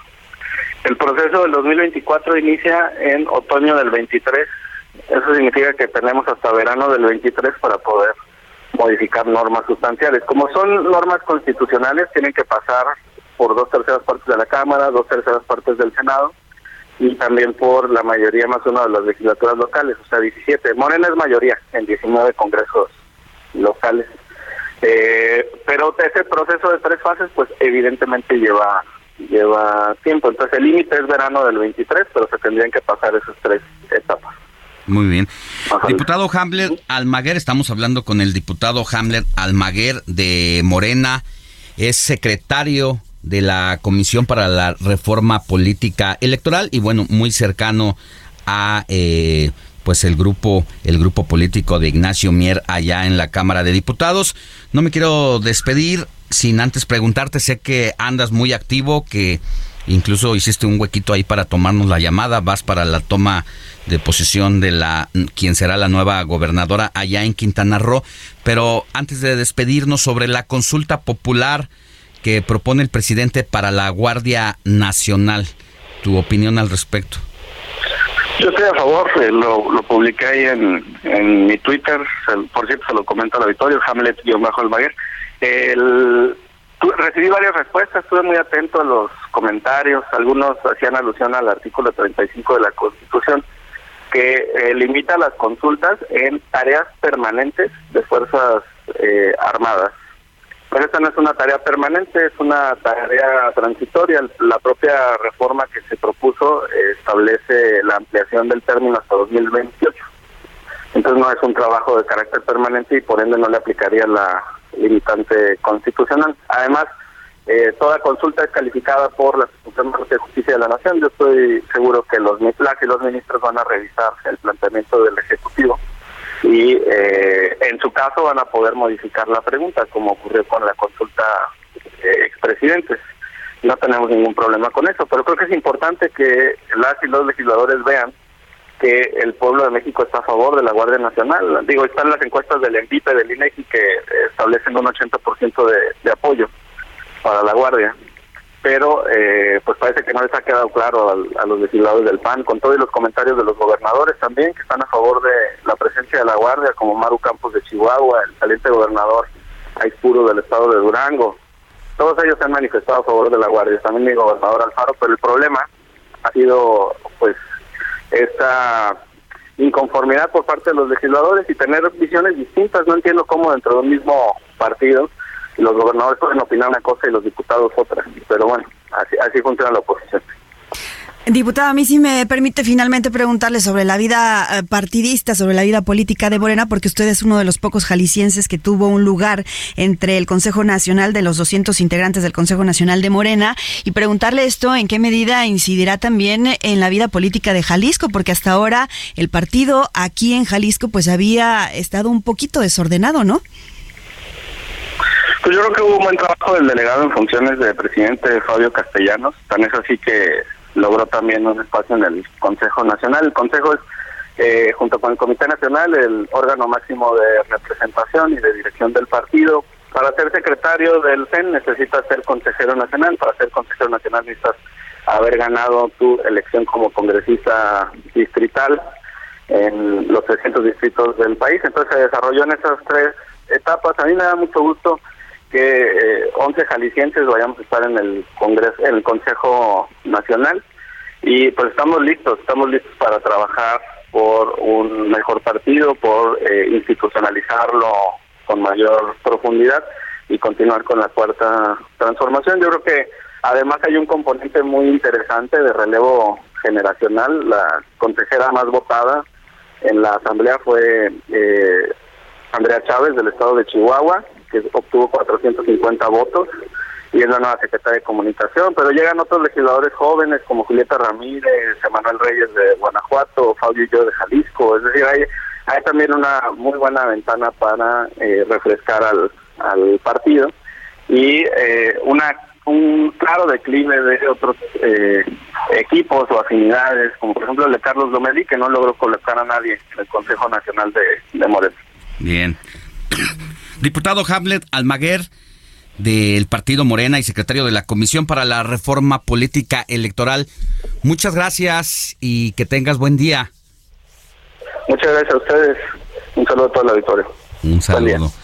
Pues así nos vamos a un corte, mi querida Mafalda. Vamos a seguir este eh, despertando el hambre aquí con las delicias. Cada vez, cada vez nos da más, ¿eh? más hambre. Unos taquitos dorados. También no estaría nada mal. Pausa y volvemos con. La noticia no descansa. Usted necesita estar bien informado también el fin de semana. Esto es Informativo El Heraldo Fin de Semana. Regresamos.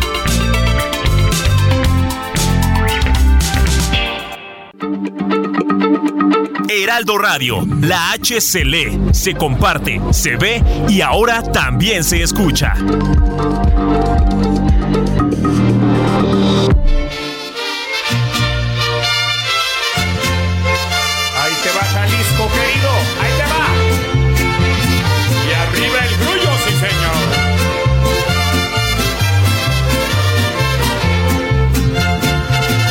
Ay, Jalisco, Jalisco, Jalisco, tú tienes tu novia que es Guadalajara.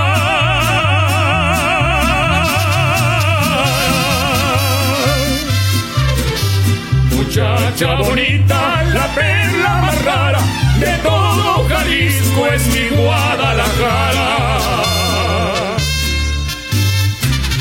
Y me gusta escuchar sus mariachis cantar con el alma sus lindas canciones.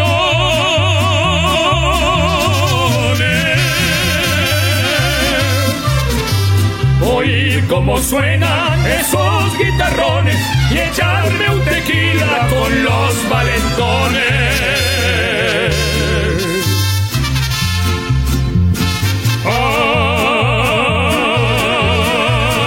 8 de la mañana con 31 minutos, hora del centro. Hey, I'm Ryan Reynolds. At Mint Mobile, we like to do the opposite of what Big Wireless does. They charge you a lot, we charge you a little. So naturally, when they announced they'd be raising their prices due to inflation, we decided to deflate our prices due to not hating you. That's right. We're cutting the price of Mint Unlimited from $30 a month to just $15 a month. Give it a try at mintmobile.com slash switch. $45 upfront for three months plus taxes and fees. Promo rate for new customers for limited time. Unlimited more than 40 gigabytes per month. Slows. Full terms at mintmobile.com. del país. Ya escuchó usted esta música típica regional. ¿De dónde, mi querida Mafalda? O con toda la obviedad, pero ¿por qué? ¿Por De qué? Guadalajara, Jalisco, claro que sí, la perla tapatía, la perla de Occidente, para el mundo, Alex, porque claro que tenemos visitantes de todo el mundo y ya que estábamos hablando de la gastronomía, ¿qué te parece también una birria de las nueve esquinas, que es un sitio tradicional en el barrio de Mexicalcingo? Acá eh, hay mariachis, hay cantinas, hay, ¿sabes que este sitio también es donde se coloca la venta de pitayas cuando es temporada? En este momento ya no, pero ahí es donde podemos conseguir estos frutos eh, tradicionales, las pitayas de todos los colores y que, bueno, además de la birria o después de la birria, el postrecito adecuado sería una rica pitaya. A mí las que más me gustan son las rojas o la rosa mexicana. ¿Te gustan las pitayas a ti? Sí. Es que allá en la Ciudad de México no hay tantas. No, no, no. Las pues veces que he venido acá, acá, nos la traen de hay dos cosas que, que recurro e incluso así les de repente en los mercaditos sobre ruedas.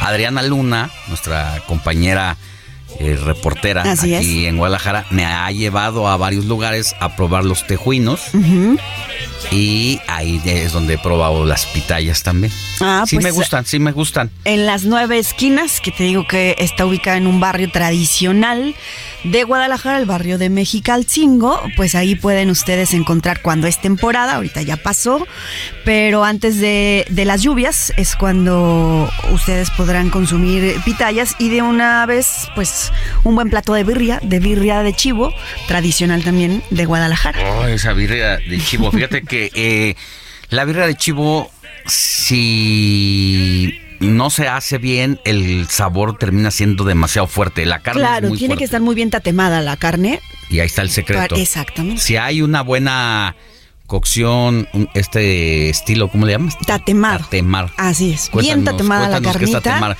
Porque en, en el chile tú tatemas los chiles, les quitas la piel, o sea, los quemas para quitarles la piel a los chiles que hacen en nogada, por ejemplo. Eh, pues es el mismo proceso, nada más si tienes que cerciorarte entonces que como la, la capita de encima de, la carne esté muy doradita, exactamente, ah. para que entonces ya le des ese sabor ah. jugosito y como tú dices que no sea tan fuerte, O, que te pueda causar algún conflicto.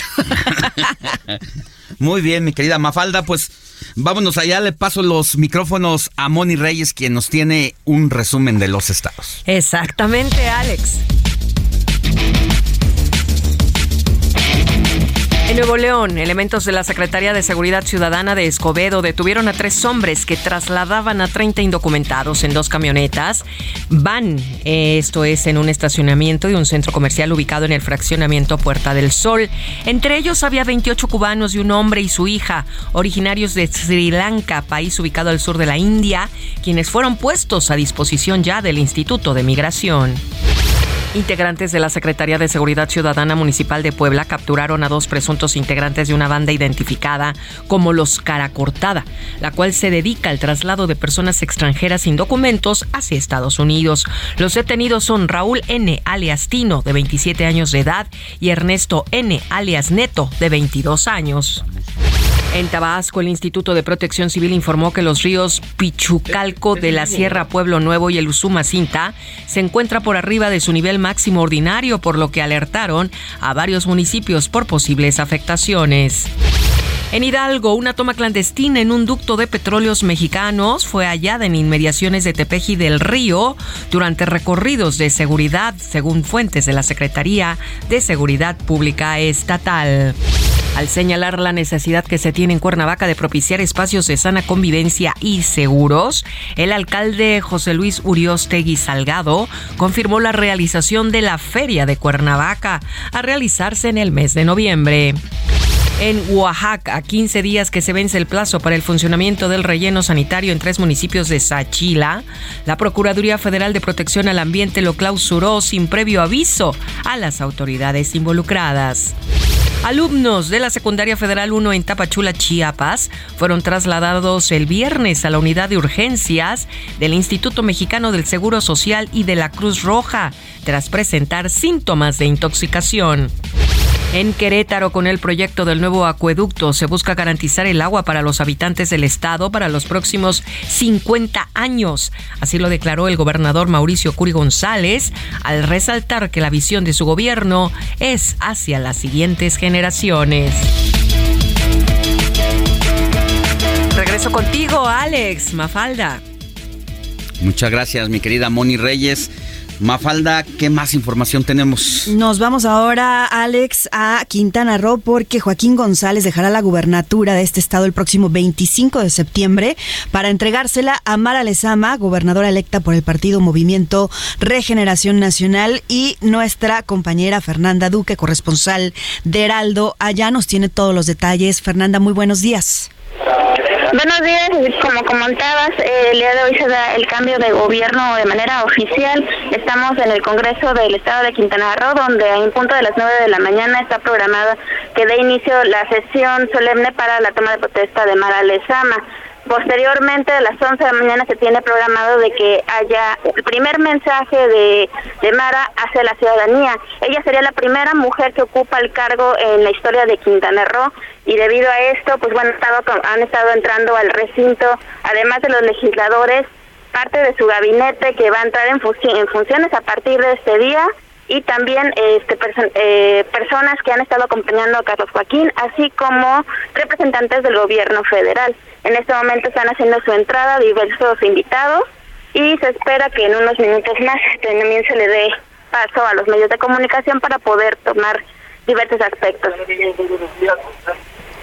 Muchísimas gracias, Fernanda. Alex, algo que tienes Sí, quería preguntarle a Fernanda si sabe, Fernanda, si habrá visita de las corcholatas presidenciales por aquel lugar en este evento importante para eh, la 4T. Ayer hecho un encuentro entre el gobernador saliente Carlos Joaquín y Mara Lezama en la ciudad de Chetumal.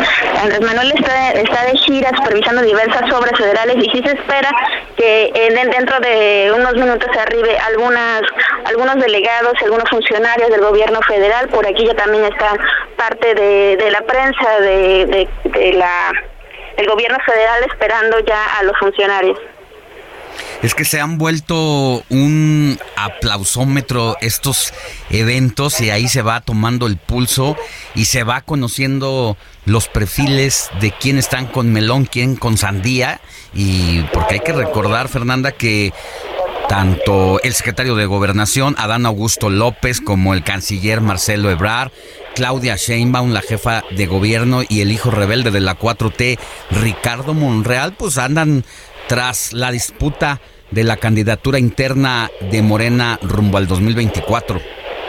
Sí, de hecho se, ha vuelto un tema en los últimos días que aquí en la ciudad, tanto en la ciudad de, Chetumal como en Cancún y en Tulum, se han este, registrado algunas eh, bardas pintadas en apoyo tanto a Adán Augusto como a Claudio Sheinbaum. Esto, estas mismas acciones que se han dado en otros puntos de la, de la República también se están replicando estos días en Quintana Roo. Te comento que incluso aquí en el Congreso ya llegaron algunos manifestantes recordando algunos compromisos hechos por Andrés Manuel con la población de Chetumal sobre la regularización de algunos predios en el municipio. Muy bien, pues estaremos pendientes. Si se ocurre algo importante de aquí a las 10 de la mañana, por favor, Fernanda, haznoslo saber. Así es. Buen día. Que tengas muy buen día. Son las 8 de la mañana con 40 minutos. Seguimos con más. Alejandro Sánchez y el informativo Heraldo fin de semana. Y ahora es momento de enlazarnos hasta Oaxaca con nuestro querido colega a quien usted puede escuchar de 6 de la mañana, de 6 a 7, Pastor Matías Arrazola, titular del noticiero del Heraldo Oaxaca, y de, de 3 a 4, recuérdame. ¿Está por ahí, Pastor? Sí, sí, adelante. Ah, nos estaba recordando el espacio en el que estás transmitiendo tú de lunes a viernes allá en el Heraldo Oaxaca de 3 a 4 de la tarde y de 5 a 6 o de 6 a 7. De 6 a 7 de la mañana y de 3 a 4 de la tarde. Son las dos emisiones de lunes a viernes que tenemos a través de Heraldo Radio Oaxaca en el 97.7. Muy bien, Pastor, ¿cuáles son los temas de la agenda pues con el gusto de saludarte Alejandro Mafalda y gusto saludar a todos los amigos de la ciudad de Guadalajara también y bueno pues eh, donde está llevando a cabo esta transmisión. Los temas importantes lo que hubo en esta semana, destacar el encuentro, el sexto encuentro de gobernadores del sur sureste del país, que estuvo encabezado por el gobernador del estado, pero también con la visita del el embajador de los Estados Unidos en México, Ken Salazar. Temas importantes porque uno de los puntos importantes que se habló fue el asunto del eh, proyecto interoceánico, donde, bueno, pues ahí se habla de una proyección importante, no solamente recursos, sino lo que tendrá será un semillero de industrias y fuentes de trabajo para muchas personas de todo, de todo el sur, sureste del país. Fueron temas importantes que se abordó a través del mismo embajador, que también aprovechó el momento para hablar sobre el asunto migratorio. Mira que ha sido un tema que pues está en la jerga nacional y junto con ello pues habló la situación que hoy se vive precisamente donde ha habido denuncias directamente contra muchos eh, pues indocumentados que han pasado en, las caravanas de nuestro país. Se habla de violaciones a sus derechos, pero también habló de temas importantes donde pues también se ha puesto en riesgo la misma seguridad de no solamente del Estado, sino del país. Recuerda que muchas personas llevadas por su necesidad a veces son reclutadas por el crimen organizado para participar en alguna de sus bandas, eh, estar incluidas en ello, pero al mismo tiempo también habló de que es un tema que es de fondo y que no, eh, al menos el embajador de Estados Unidos en México, Ken Salazar, habló que es un tema donde de manera bilateral se tendrá que tratar entre México y los Estados Unidos, porque pues hablaba en el sentido de querer llevar este asunto a cuestiones políticas y bueno, pues dijo esto no es sano para, para nuestro país y menos para México, entonces por lo tanto sí eh, pidió de que pueda haber más reuniones entre los mismos presidentes, Andrés Manuel López Obrador y Joe Biden, para atender este asunto, que es un tema importante y que fue lo que se abordó durante este encuentro con los gobernadores del sur sureste del país. Por otra parte, también comentarles de que, bueno, pues ya por fin ha dado tregua las lluvias aquí en Oaxaca. En los últimos días ha estado más tranquilo, han bajado, han disminuido eh, pues eh, la presencia pluvial, aunque sí, bueno, pues las presas, los afluentes están pues a su capacidad y por lo tanto sigue el monitoreo por parte de Protección Civil ante pues la situación. Ya se han dado instrucciones para que también se esté valorando la situación de las escuelas también que se han visto afectadas de la costa del Istmo y parte de la Sierra Sur, donde obviamente ha habido más presencia pluvial, más presencia de lluvias y que había generado tantos y tantos problemas. Y para finalizar, bueno, pues eh, comentar que de repente eh, tenemos que estar muy pendientes de nuestros hijos, Alejandro Mafalda, bueno, por el hecho de que, imagínate, también el uso del Internet, pues ha generado todo tipo de consecuencias. Eh, a manera de broma, un grupo de jovencitos anunciaba que iban a generar una matanza y una eh, escuela de Salina Cruz. Esto obligó a que se suspendieran clases. Después, seguido por esta mala broma, pues algunos jovencitos salieron y, y se tomaron fotografías y videos con armas falsas. Pero esto obligó a la movilización tanto de la Policía Estatal como de la Guardia Nacional y bueno, pues a llevar a cabo un operativo que suspendió clases, eh, fue una alarma la que se vivió en algunos momentos y después decían los jovencitos que era una mala broma la que se pasó, pero imagínate todo lo que hizo una movilización policíaca, suspensión de clases, y ante ello pues sí están pidiendo pues mayor atención de los padres de familia, sobre todo cuando se den ese tipo de asuntos que lamentablemente generan terror, por lo menos por lo que se ha vivido y lo que se ha visto en algunas eh, en algunas escuelas y en algunos lugares allá en los Estados Unidos y pues al fin de cuentas salieron que era una mala broma, pero seguramente pues ahí estos jovencitos tendrán un escarmiento debido a que sí se iniciará una investigación en torno a esto que se ha vivido aquí en Oaxaca y sobre todo en el puerto de Salina Cruz, Alejandro Mafalda. Híjole, qué situación la que nos la que nos cuentas precisamente de esta eh, situación que viven los jóvenes con el uso de las aplicaciones, de las tablets, pero sobre todo de los retos que llegan a poner en riesgo su vida, algo que pasó en Oaxaca, pero que debe de servir de experiencia para todo el país y es la tendencia de todos los días, pastor. Y tenemos que estar muy atentos nosotros porque además junto con ello en esas aplicaciones, como bien mencionas, ha habido estos, estos famosos retos donde también eh, ya podemos hablar de tres jovencitos que han perdido la vida cuando, eh, pues obviamente por ahorcamiento, producto de estos retos que salen a través de las aplicaciones, sobre todo a través del TikTok, y así es que los padres de familia tenemos mucho que hacer para evitar ese tipo de situaciones, Alejandro. Te mandamos un abrazo desde Guadalajara, pasando por la Ciudad de México y hasta Oaxaca, mi querido pastor, y te escuchamos a partir de este lunes en tus dos horarios de 6 a 7 de la mañana y de 3 a 4 de la tarde. Que tengas buen día y es a través del 97.7. Exactamente, en esta frecuencia en la ciudad capital. Desde aquí también enviamos un abrazo a todos los amigos de la ciudad de Guadalajara y la ciudad de México. Igualmente, saludos. Seguimos con más información. Al menos 400 migrantes ingresaron este sábado en horas de la madrugada a territorio guatemalteco por puntos de extravío y legales situados a un costado del puesto fronterizo de Corinto, en el departamento de Izabal. José Torres Cancino, corresponsal de Heraldo, nos tiene esta información. Adelante. Mónica Alejandro, buenos días, los saludo con gusto.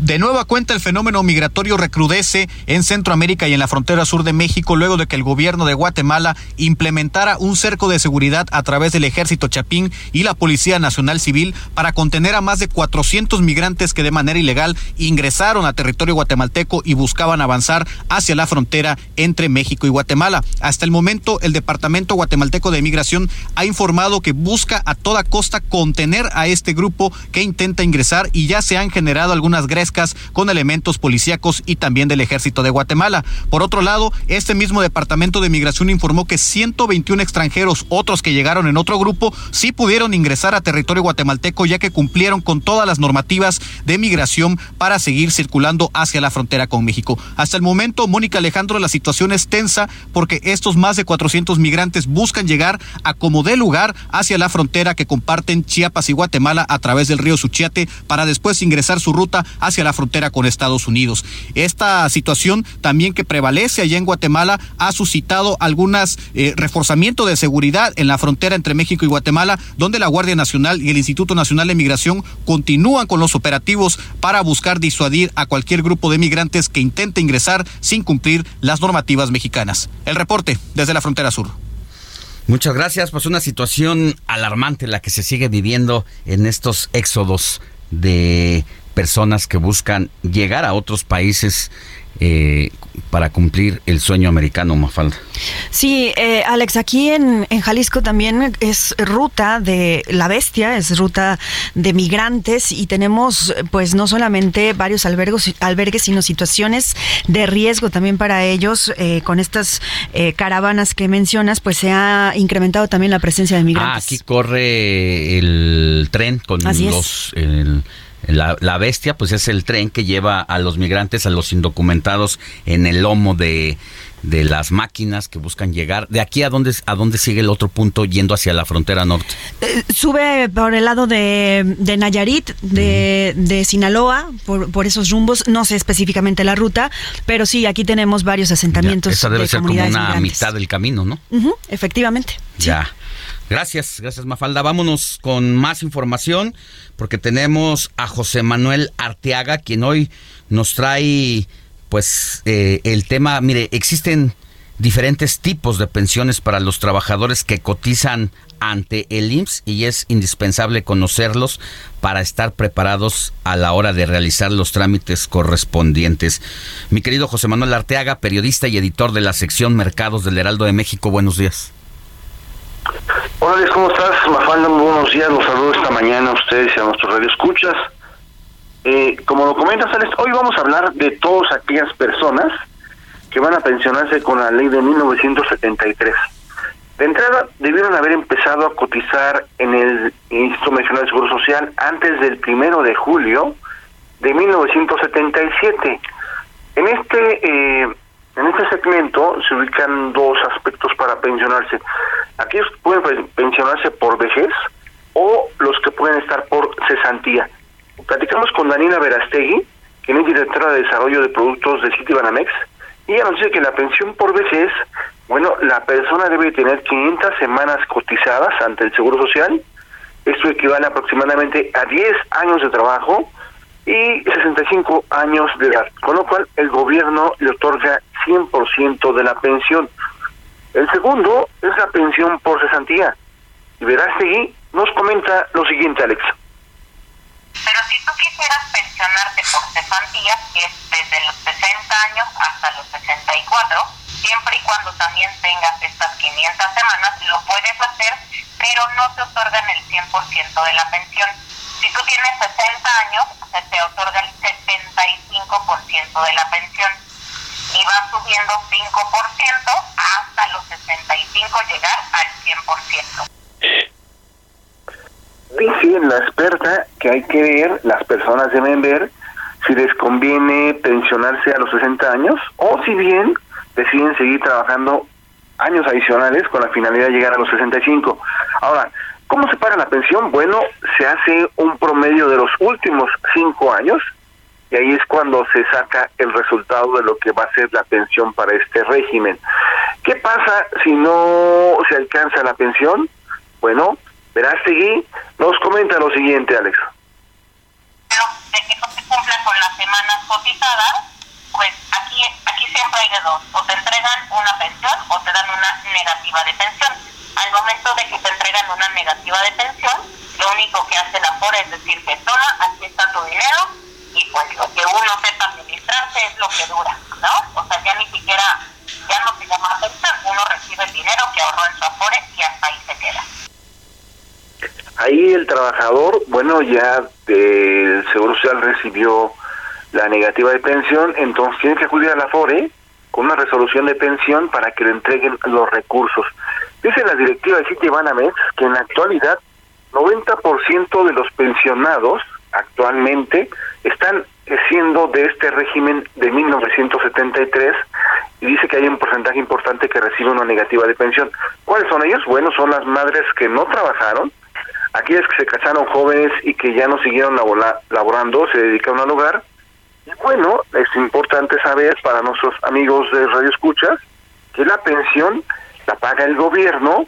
Eh, este régimen, hay un aspecto adicional, Alex y Mafalda, es que en este régimen del 73, cuando la persona fallece, el pensionado fallece, pues bueno, la viuda o los hijos pueden seguir recibiendo la pensión. Si quieres, escuchamos un poco más lo que nos comentó la directora de Desarrollo de Productos de Citibanamex. Otro de los beneficios que tiene pensionarse por la 73 es que tú puedes heredar a... Tú puedes, más bien, no heredar. Si tú estás casado, pues obviamente tu viuda se vuelve beneficiario, ¿no? ¿Solamente la, viuda, ¿Solamente la viuda o los hijos también? Solamente la viuda. Los hijos solamente si son menores de edad reciben una parte de la pensión. Pero eh, en la mayoría de los casos solamente es la viuda quien, recibe la pensión. Alex, un último aspecto adicional es que eh, cada mes aproximadamente entre 11.000 y 13.000 personas son las que se están pensionando y en su mayoría 98% corresponden a este régimen de 1973. Es parte de esta situación de cómo se debe pensionar este régimen en la actualidad. Gracias, querido José Manuel Arteaga. Te mando un abrazo. Que tengas buen día. Un abrazo para ti y para Mafalda. Muy buenos días. Gracias. Vamos a una pausa y volvemos con más información. La noticia no descansa. Usted necesita estar bien informado también el fin de semana. Esto es Informativo El Heraldo Fin de Semana. Regresamos.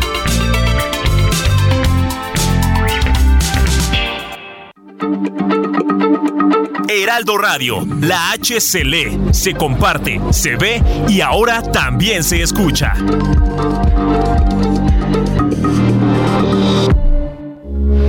Heraldo Radio, con la H que sí suena y ahora también se escucha.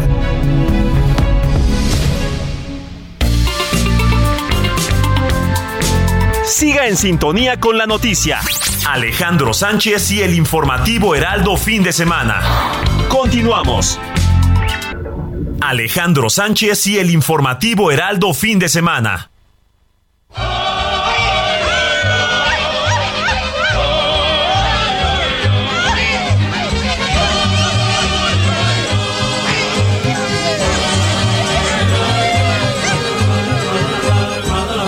Guadalajara, Guadalajara.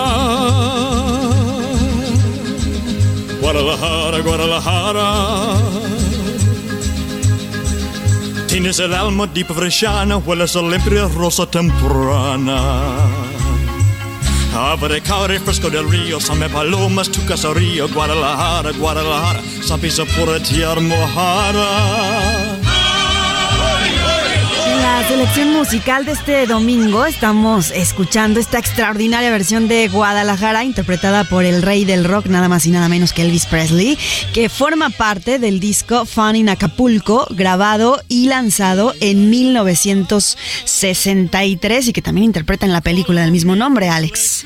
Fíjate, 1963, un dato curioso que estuve leyendo es que a pesar de que canta Guadalajara con este espectacular tono gringo de una música típica regional mexicana, el rey del rock nunca visitó México, pero conoció de toda su cultura, se enteró y bueno, pues una artista que desafortunadamente se fue muy joven.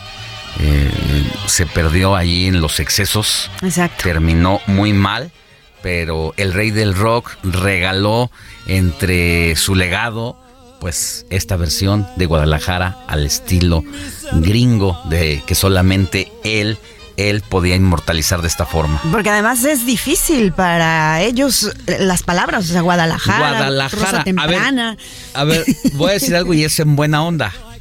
Cuando platicas con algunos eh, paisanos tuyos de Guadalajara que van a la Ciudad de México. ¿De dónde eres? Guadalajara. Guadalajara. Guadalajara. Sí, es muy común. O sea, es muy común hay que una contracción a las... eh, sobre todo a, ese, a esa R, es muy difícil. Por eso cuando él dice Guadalajara, Guadalajara, pero lo hace bien. Sí, sí, sí. a ver, allá en producción, si nos lo pueden poner de nueva cuenta esta, esta parte, esta estrofa, precisamente donde Elvis Presley habla y canta a Guadalajara. Guadalajara, Guadalajara.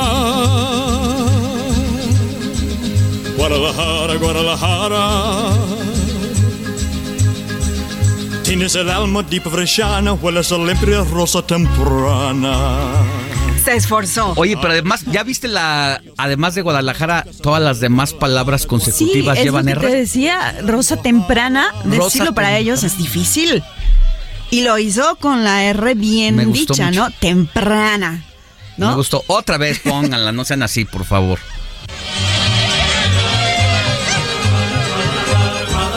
Guadalajara, Guadalajara. Guadalajara, Guadalajara. Tienes el alma deep bresciana, hueles a limpia rosa temprana. Abre caure fresco del río, same palomas, tu casa. Cine con Eduardo Marín. A nuestra educación, a nuestro barrio, a nuestra escuela. Demostrar cada día que eras todo. El ingeniero Cristian Rosales nos está auxiliando en la producción eh, y que todo salga en orden aquí en cabina y Joel Alvarado a cargo del control técnico. Mi querida Moni Reyes, por favor presenta a todo nuestro equipo allá en cabina, los que están haciendo que esto sea posible, una coordinación entre ingenieros, operadores de primer nivel para que esto parezca que se hace solito. no, no se hace solito, pero tenemos un gran equipo, pero parece que se hace solito porque sale muy bien mi querido Alex. Sí, es como, es como cuando ves a Messi pegarle al balón, y dices, ah, qué fácil es. Ándale, que parece No. fácil, ¿verdad? Entonces, así la producción ahorita. Dos producciones trabajando de manera simultánea Ajá. que parece que se hace solito, así.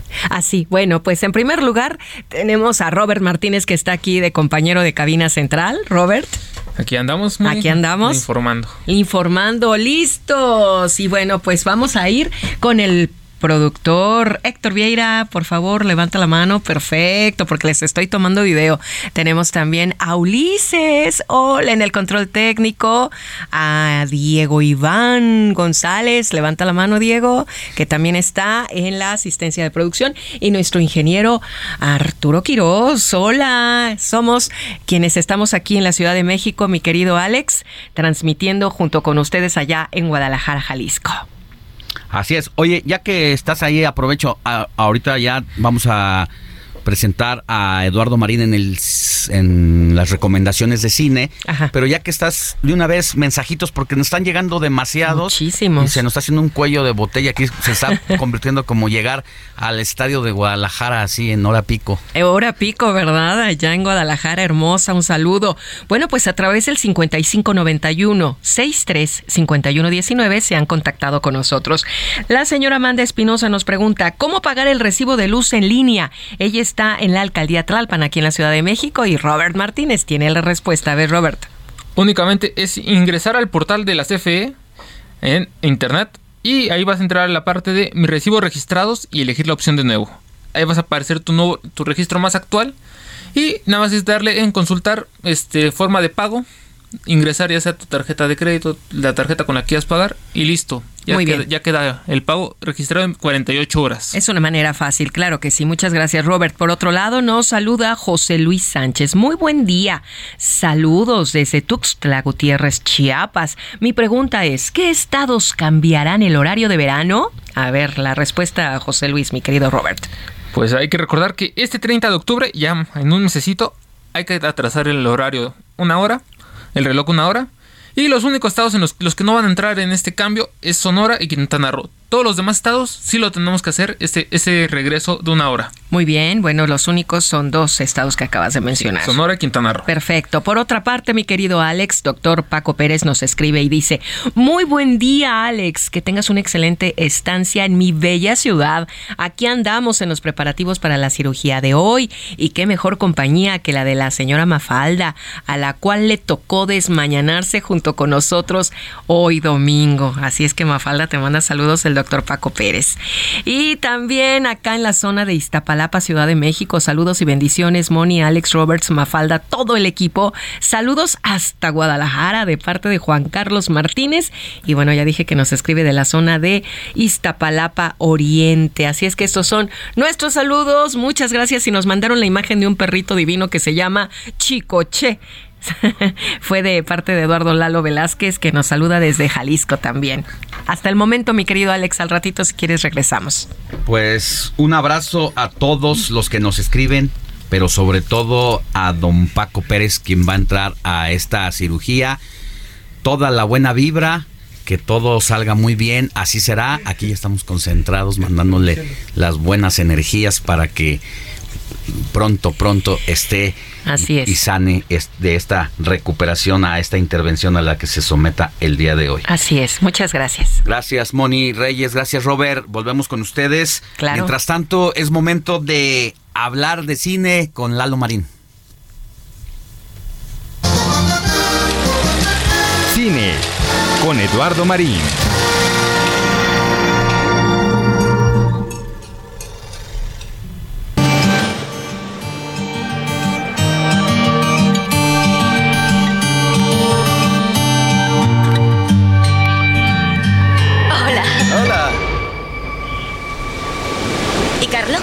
Nos ha dicho que podemos ir a ver. ¡Qué villa!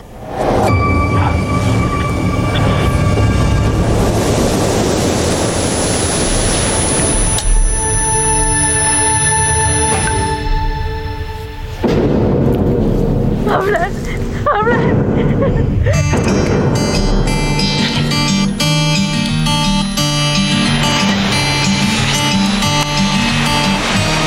Pues yo digo, yo digo que Lalo Marín es como un catador de historias.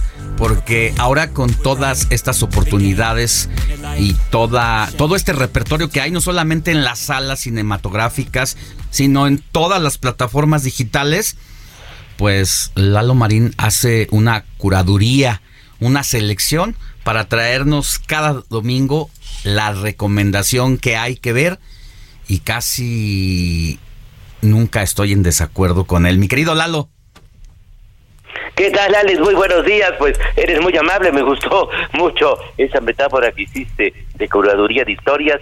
Pues eres muy amable, Alex. Saludos a la audiencia. Y mira, efectivamente, en medio de toda la enorme oferta que hay disponible en streaming, pues eh, sí hay que recomendar que a dónde dirigir nuestro tiempo y qué ver. Y ahora pues vamos a comentar, a recomendar una película eh, muy impactante que está en Netflix, bueno, es una producción original del gigante del streaming, que es la italiana La Escuela Católica, que narra, nos cuenta hechos reales ocurridos en 1975 en Roma, donde unos chavos estudiantes de un elitista colegio particular religioso, solo para hombres, como se acostumbraba en muchos lados, incluyendo aquí en México, pues estos chavos se involucran en un crimen. Obviamente no voy a contar qué sucede para no hacerla de spoiler, pero es una historia así muy trágica, terrible, que conmocionó a toda Italia. Eh, es es cruda, hay que decirlo, es perturbadora, pero es una película que vale la pena, intensa, eficaz, muy vigorosa, sin duda relevante, porque es un testimonio primero del fracaso de la educación religiosa, de un modelo que no funcionó en muchos países, incluyendo México, y es también pues un testimonio de la hipocresía moral, del clasismo social, de la desigualdad de una sociedad en la que eh, nos podemos identificar porque pues plantea aspectos reales en diversos contextos, incluyendo desde luego en el nuestro. Está la película pues narrada con mucha habilidad, alterna diversos periodos de tiempo, es una película que sin duda nos deja huella, es un relato emotivo eh, y como decía Alex, es un relato duro, impactante, pero vale realmente la pena, es toda una experiencia esta película italiana de Netflix, La Escuela Católica, repito, basada en hechos reales.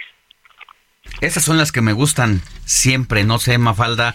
Totalmente de acuerdo. Está bien, pero a mí me gustan las historias basadas en hechos reales. Porque además, ¿sabes qué creo, Alex? Eh, que esto nos luego nos da para investigar cosas, ¿no? No te queda el gusanito y empiezas a buscar información de todo lo que sucedió, etcétera. Sí, además sienta precedentes, revelaciones, va desnudando a las sociedades y sus comportamientos y eso siempre es importante y que haya estos ojos clínicos del el cine para llevarlas precisamente estos hechos a la pantalla grande y bueno, ahora que mencionas el tema del clasismo, de la desigualdad, pues vuelve a estar de boga en estos tiempos, después de lo que ha pasado en Inglaterra tras la muerte de la reina Isabel. Y bueno, pues a lo mejor no tiene en apariencia ninguna relación, pero es un momento de seguir discutiendo en el mundo esas circunstancias, mi querido Lalo.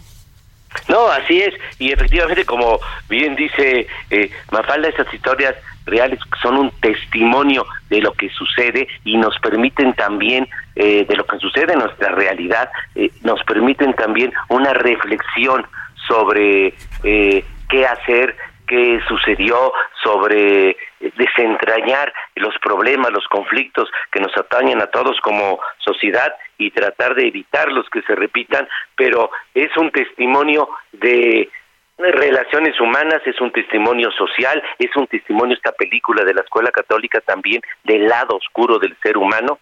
Y bueno, y nos permite, como decía, pues hacer una reflexión sobre nuestra propia vida y es una película además de calidad narrada con mucha eficacia, muy hábilmente y sí es es una película que deja huella de esos que tocan nuestras fibras sensibles y eso tiene aspectos muy relevantes repito, en Netflix, La Escuela Católica. Muchas gracias, te vamos a hacer caso, nos vamos a echar un clavado esta semana para ver esta película, esta recomendación. Por lo pronto te mando un abrazo, mi querido Eduardo Marín, desde la Perla Tapatía. Me tomaré un tejuino y yo creo que torta ahogada no, porque ya me tocó ayer, quizás un jugo en su carne a tu salud o carne. No, bueno, qué envidia. Disfrútenlo. Muchas gracias y muy feliz domingo. Gracias, Lalo bueno, pues seguimos con más información. Ya les habíamos adelantado al iniciar este espacio que el gobernador de Jalisco se encuentra de gira, está en estos momentos en Europa y fue recibido por el Papa Francisco, quien le envió una bendición al estado de Jalisco. Es Adriana Luna, nuestra compañera reportera y corresponsal de Heraldo de México, quien nos tiene todos los detalles de esta información. Adri, muy buenos días. Está en cabina, mi querida Adri. Buenos días. Buenos días a todos. Bienvenido, mi Alex. Gracias. Bienvenido bienvenido a tu tierra. Tú sabes que eres parte de Jalisco. Mafalda, buenos días. Hola, Adri, buen día. Pues el gobernador sigue de gira. Bueno, terminó ya ayer esta gira de trabajo. Estuvo intensa, según mencionó en su comunicado oficial. Pero él estuvo esta semana en España, en Italia, en el Vaticano. Estuvo platicando durante 25 minutos con el Papa Francisco, quien dio una bendición al pueblo de Jalisco. Uno de los temas claves fue la cultura de la paz. Pero Alfaro también estuvo en Sigala, Valladolid, y rindió un homenaje a Fray Antonio Alcalde, el fraile de la calavera, el principal benefactor de Guadalajara. Aquí sus palabras. Ahí tenemos el audio de Antonio Alcalde llegó teniendo 71 años a Guadalajara y en ese momento de su vida fue capaz de crear nuestra universidad, nuestros hospitales civiles, de transformar la historia de una gran ciudad que hoy sin duda es motor del desarrollo de México. Por eso venimos a esta tierra a dar las gracias por haber sido la cuna de un gran hombre. El compromiso social es uno de los principales valores que debe seguir todo gobernante, según mencionó Alfaro, y es que Alex eh, Fray Antonio Alcalde hizo de Guadalajara toda una, una urbe bondadosa, porque gracias a su visión tenemos a la Universidad de Guadalajara, al Hospital Civil, tenemos edificios históricos como el Templo de San Francisco, que ahora con los sismos, vaya que todos los zapatillos estábamos con eh, eh, mordiéndonos las uñas, porque prácticamente cualquier sismo puede derribar este edificio histórico que es del siglo XVII y así hay muchos aquí en Guadalajara. Entonces interesante reconocer toda la labor social que hizo Fray Antonio Alcalde y que sigue vigente.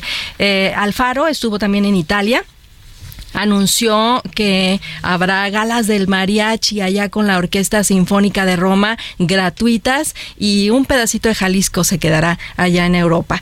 Alfaro dijo que ya concluyó su gira, o inicia sus vacaciones, estará de lunes a viernes y se espera ya la siguiente semana su retorno a tierras jaliscienses.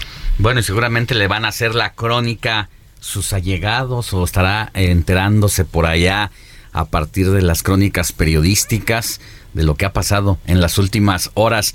Ya lo decíamos, Mafalda, el tema de la presencia de Claudia Sheinbaum aquí eh, para quienes acaban de sintonizarnos y no habían escuchado parte de este relato, la visita de la doctora Claudia Sheinbaum aquí a Guadalajara, pero sobre todo a la universidad pues con esa realidad tendrá que regresar el, el, gobernador Alfaro. A ver si esto no abre un nuevo capítulo de tensiones entre la universidad y el gobierno del estado, Alex, porque además también hay que decirlo, y este es otro elemento importante, fue grande la convocatoria que tuvo Claudia Sheinbaum si lo comparamos con el resto de eh, pues las corcholatas o los aspirantes que han venido ¿eh? Oye, y también lo que llama la atención Adri Luna es que al propio Marcelo Ebrard en el 2018 le había tocado hacer parte de la operación política en favor de Morena en Guadalajara, Jalisco y parte de otros estados de esta, de esta región y que hoy eh, quien trabajó esa plaza políticamente pues no esté en la grilla, en la actividad política y sea precisamente la doctora Sheinbaum. Hay que recordar que el que se mueve no sale en la foto, Alex.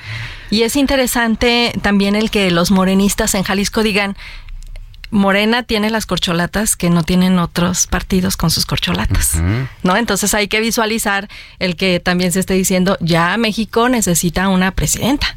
Pues vamos a ver qué sucede. Pues ya entramos. Estos destapes anticipados del presidente de la República, pues ha hecho que todo, todo cambie y quizá ese adagio, más que adagio, pues es una declaración de Isidro Favela allá en la cueva del dinosaurio del PRI en el Estado de México, de quien no se mueve, no sale en la foto, pues prácticamente ya cambió, ¿no? Quizás sea al revés. Ahora el que no se mueve no sale en la foto. Oye, ¿y el sismo político que se vivió aquí en Jalisco? ¿eh? Así es, llegó, llegó el movimiento telúrico de las placas teutónicas, pues llegó aquí también en la grilla política. Venía eh, en el taxi del aeropuerto ¿De dónde era Vicente Fernández? ¿De qué pueblito? Huentitán. Huentitán. Me decían que hay unas barrancas ahí que tienen conexión con las fallas de San Andrés. Lo googleé inmediatamente en el taxi. Sí. Y sí, y la verdad es que casi no se sentían los temblores aquí en Guadalajara, en Jalisco, pero los últimos. esta semana ha estado intensa. Los ha asustado. De hecho, aquí en, en Jalisco pasan dos placas tectónicas, que es la de los cocos y también, em, eh, ¿cuál es la otra? Se me...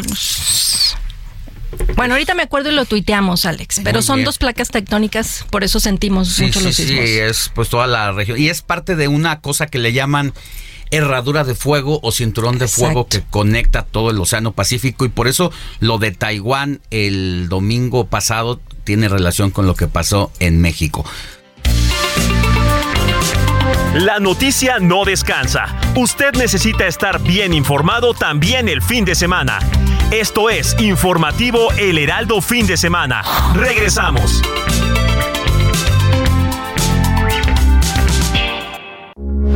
Heraldo Radio, con la H que sí suena y ahora también se escucha.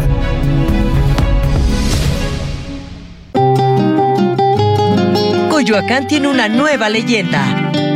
Ven a descubrir el totalmente nuevo Palacio de Hierro Coyoacán, inspirado en las vidas extraordinarias de este lugar de la ciudad. Además, disfruta de las nuevas experiencias que tenemos para ti. Soy totalmente Palacio. Periodismo de emergencia. Arturo Rodríguez e Hiroshi Takahashi. Con las reglas del oficio. Terminaron tarde. Pero además con muy maltrato a la prensa, ¿no? Por lo que yo podía ver en redes sociales. Corrieron hasta los compañeros de la fuente, ya no nos los dejaron de pasar. El trato por lo general a la prensa eh, en algunos partidos, eh, pues depende, de, depende del momento. Ya ven que a veces somos amigos de Morena, ¿no? Cuando ellos así quieren llevar su mensaje. Y también a veces somos muy amigos del PRI, a veces somos muy amigos del PAN o de Movimiento Ciudadano. Pero cuando se trata realmente de hablar y de dar explicaciones, pues sabemos cómo prácticamente se esconden o se hacen los ofendidos. Sábado y domingo a las 10 de la mañana.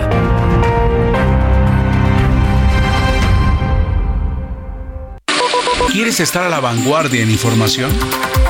¿Al pendiente de las mejores columnas y opiniones? Suscríbete a El Heraldo de México y descubre los grandes beneficios de ser nuestro lector. Entérate de las noticias más relevantes hasta la puerta de tu domicilio u oficina. WhatsApp 56200 1185 064 y suscripciones arroba elheraldodemexico.com. Contenido original y exclusivo. El Heraldo de México, el diario que piensa joven.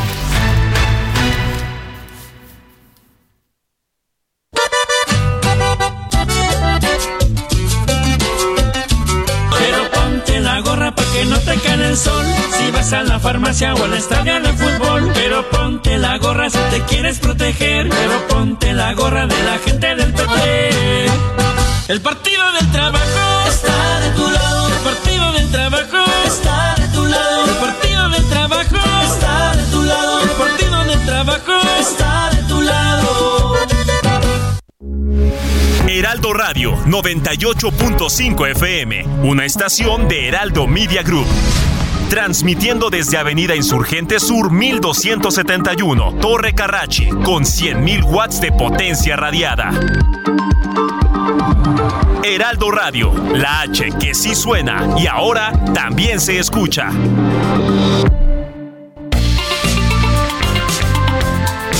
Siga en sintonía con la noticia. Alejandro Sánchez y el informativo Heraldo fin de semana. Continuamos.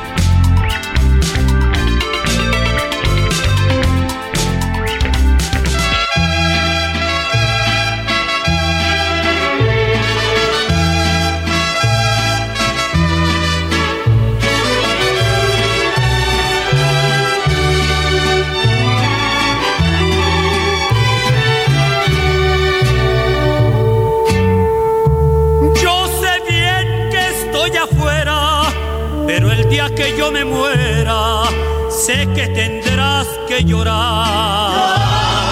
Llorar, llorar y llorar. Dirás que no me quisiste, pero vas a estar muy triste y así te me vas a quedar.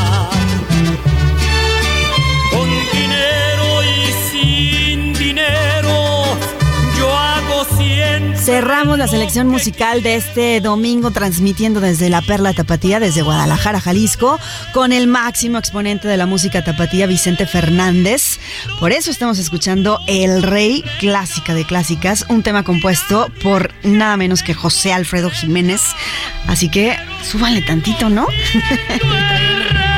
Y el no, pero bueno, así estamos escuchando a Vicente Fernández. Es el charro de, decían, Huentitán. de Huentitán, mi querida Adriana Luna, que ya te aplicaste para recordar lo de las placas eh, que están rotas de la tierra y que eso generan los sismos en México y porque los lugares que ha- donde ha temblado, por ejemplo, Taiwán, México, Chile, todos los esos lugares es el 90% de los movimientos en el mundo, de los sismos. Y México atraviesa estas placas que se llaman. Es la placa de Rivera y la playa, la placa de Cocos. En la precisamente influye la región de Jalisco y de Colima. Es por eso que nosotros sentimos Jalisco, Colima, el istmo de Tehuantepec, que como es la parte más estrecha de la República Mexicana y de la Tierra, también por eso ahí azota y pega durísimo pues lo- lo- los últimos años que ha habido este tipo de sismos y terremotos. Y ustedes lo sienten más porque están en, en agua, nosotros Sí, estamos en lacustre. entonces aguantamos un poquito más. Bueno, pues muchas gracias mi querida Adri Luna. Buen fin de buen semana y bienvenidos. Gracias.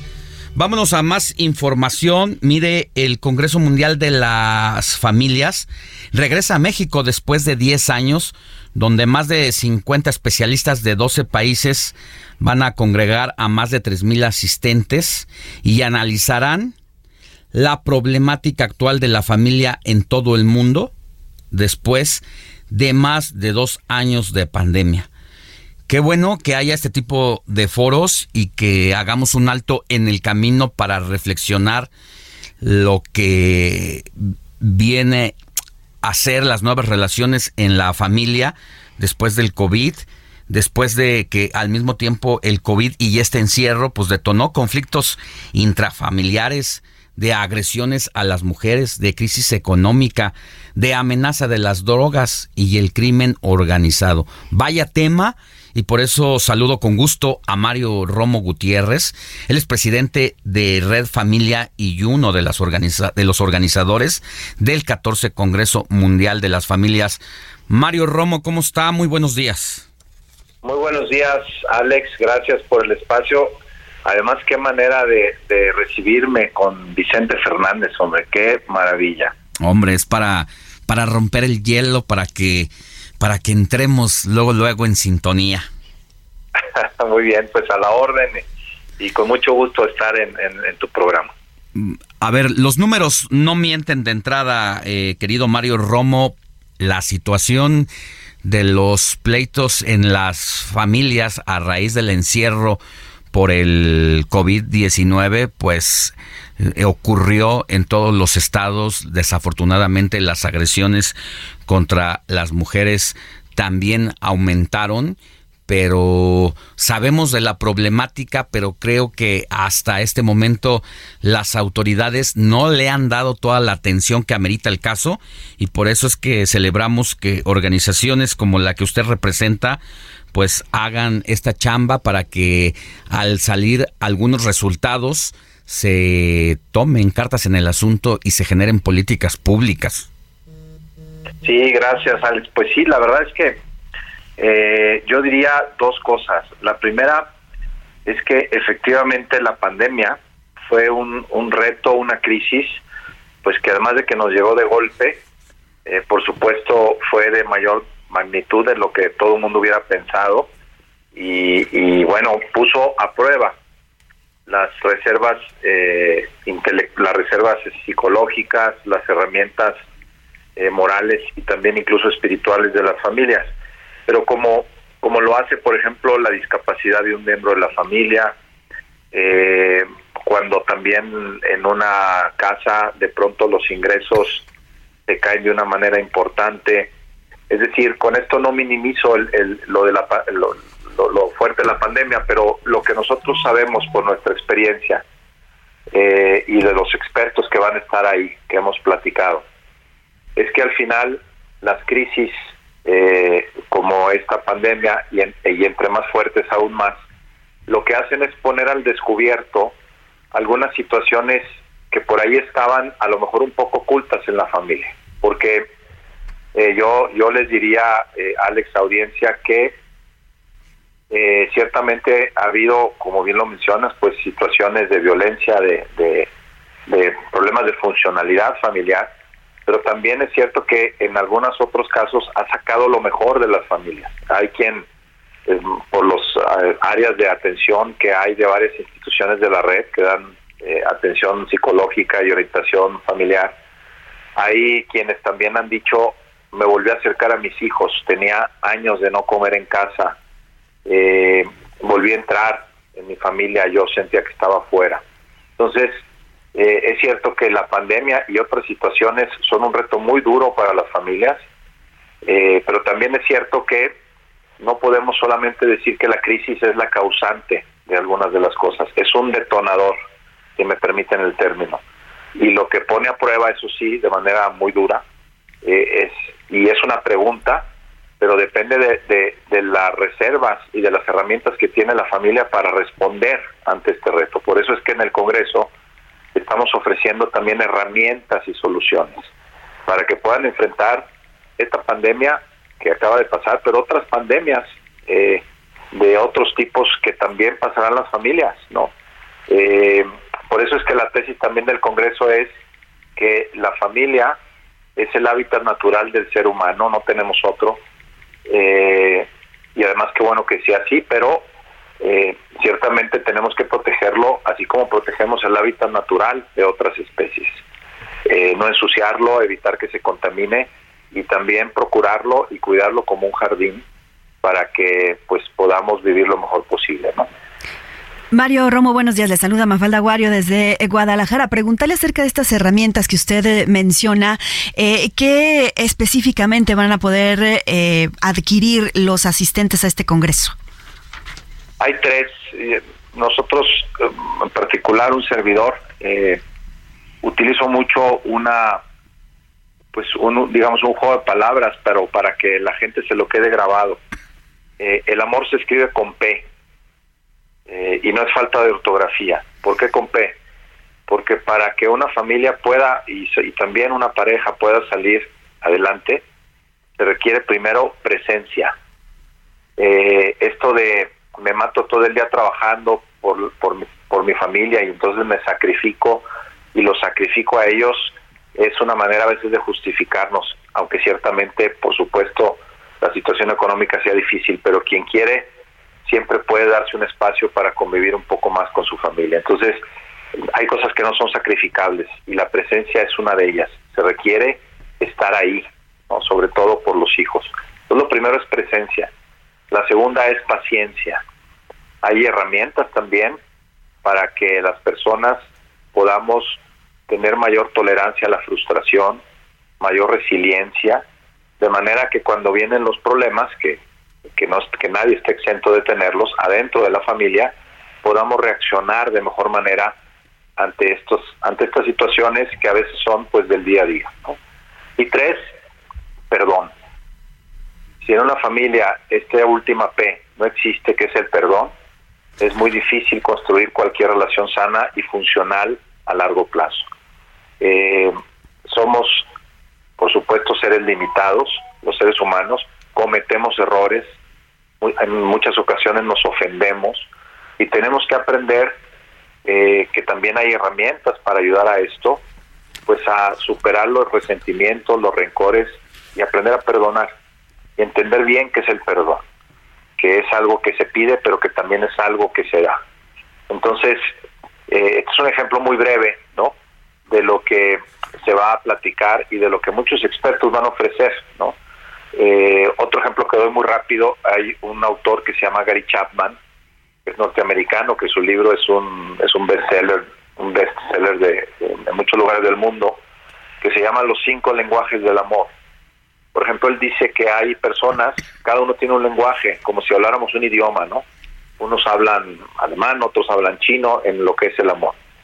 Y hay quien el amor lo recibe con caricias, sobre todo con cercanía física, hay otras personas que el amor lo reciben y, lo entienden con tiempo de calidad, con compartir y hacer cosas juntos, otros más bien con detalles y presentes, en fin. Lo que él dice es que hay que entender cuál es el propio lenguaje del amor y cuál es el que habla tu pareja, de manera que eh, podamos realmente entonces demostrar el amor no como uno cree, sino como la otra persona le espera. Estoy seguro que la audiencia le ha pasado alguna vez, que de pronto dice alguien, bueno, pues es que yo yo hago todo por mi familia o hago todo por mi por mi esposa, por mi esposo, por mi pareja, pero pero no siento que, se esté dando cuenta. Y lo que pasa es que cada uno tiene un lenguaje, el, el autor habla de cinco lenguajes distintos, y si uno no habla y no aprende a hablar ese lenguaje, no se va a dar cuenta que tú le estás queriendo demostrar tu amor. Muy bien. Eh, Mario Romo Gutiérrez es presidente de Red de Familia y uno de los organizadores del 14 Congreso Mundial de las Familias, donde se va a discutir la problemática actual en todo el mundo después de más de dos años de pandemia, de conflictos intrafamiliares, de agresión a las mujeres, de crisis económica de amenaza de las drogas y crimen organizado. Nos preguntan aquí la audiencia ya antes de irnos eh, dónde se va a llevar a cabo este evento y cómo pueden asistir. Sí, bueno, como he sabido, bueno, un evento siempre tiene que tener una sede, ¿no? En esta ocasión va a ser, pues, en la Ciudad de México por las eh, por las conexiones que tiene con, todo el mundo, eh, sobre todo de avión, etcétera. Y va a ser este próximo viernes 30 y sábado 1 y 2 de octubre, es decir, ya este fin, este próximo fin de semana. Pero la buena noticia es que también se puede seguir por streaming la parte del el salón principal. La gente se puede inscribir ya sea para la modalidad presencial, que sería pues la mejor porque sobre todo después de tanto encierro, pero si no es posible está la, la opción de streaming, lo pueden hacer en WCF México 2022 eh, en, internet, ahí está la dirección, y ahí pueden tener toda la información del Congreso, inscribirse y poder participar. Muy bien, pues muchísimas gracias. Que tenga buen día, Mario Romo Gutiérrez. Estaremos pendientes. Hasta la próxima. Al contrario, al contrario, Alex, claro que sí. Y pues ojalá y sigan tocando a este grande, a Vicente Fernández, para poder seguir disfrutando esta mañana. No, cómo no, desde la mera tierra del mariachi aquí en Guadalajara, por supuesto que lo vamos a seguir. Ya nos vamos casi, pero con esa nos vamos a despedir también. Gracias. Con eso nos vamos, muy bien. Al Buen contrario. día. Eh, seguimos con más. José Luis Enciso. José Luis Enciso. Lecturas.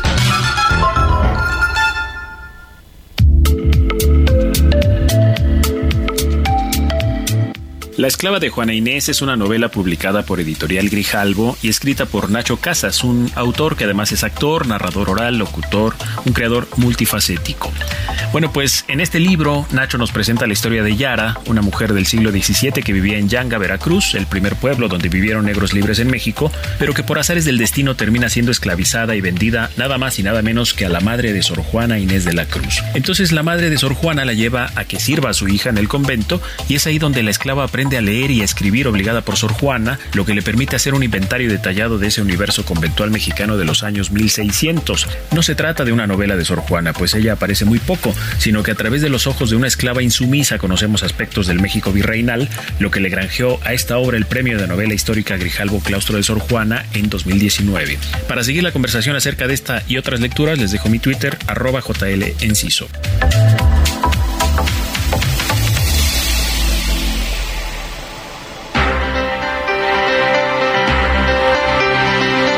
9 de la mañana, 9 de la mañana con 45 minutos hora del centro del país. Ya casi nos vamos de esta emisión de domingo 25 de septiembre de 2022 transmitiendo desde la bella Guadalajara aquí con Mafalda Warrior quien nos tiene más información, mi querida Mafalda.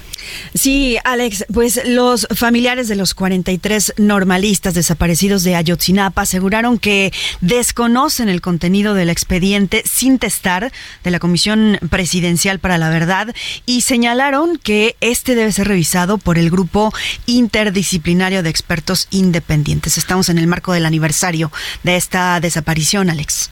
El día de mañana se cumplen ocho años y lo único, la verdad que ha quedado claro hasta lo que va de este gobierno es que hay todo un enredo y que hay mucha protección a no sé qué tipo de funcionarios, si son policías estatales, si fue a Barca, el alcalde de Iguala, si fueron a miembros del ejército.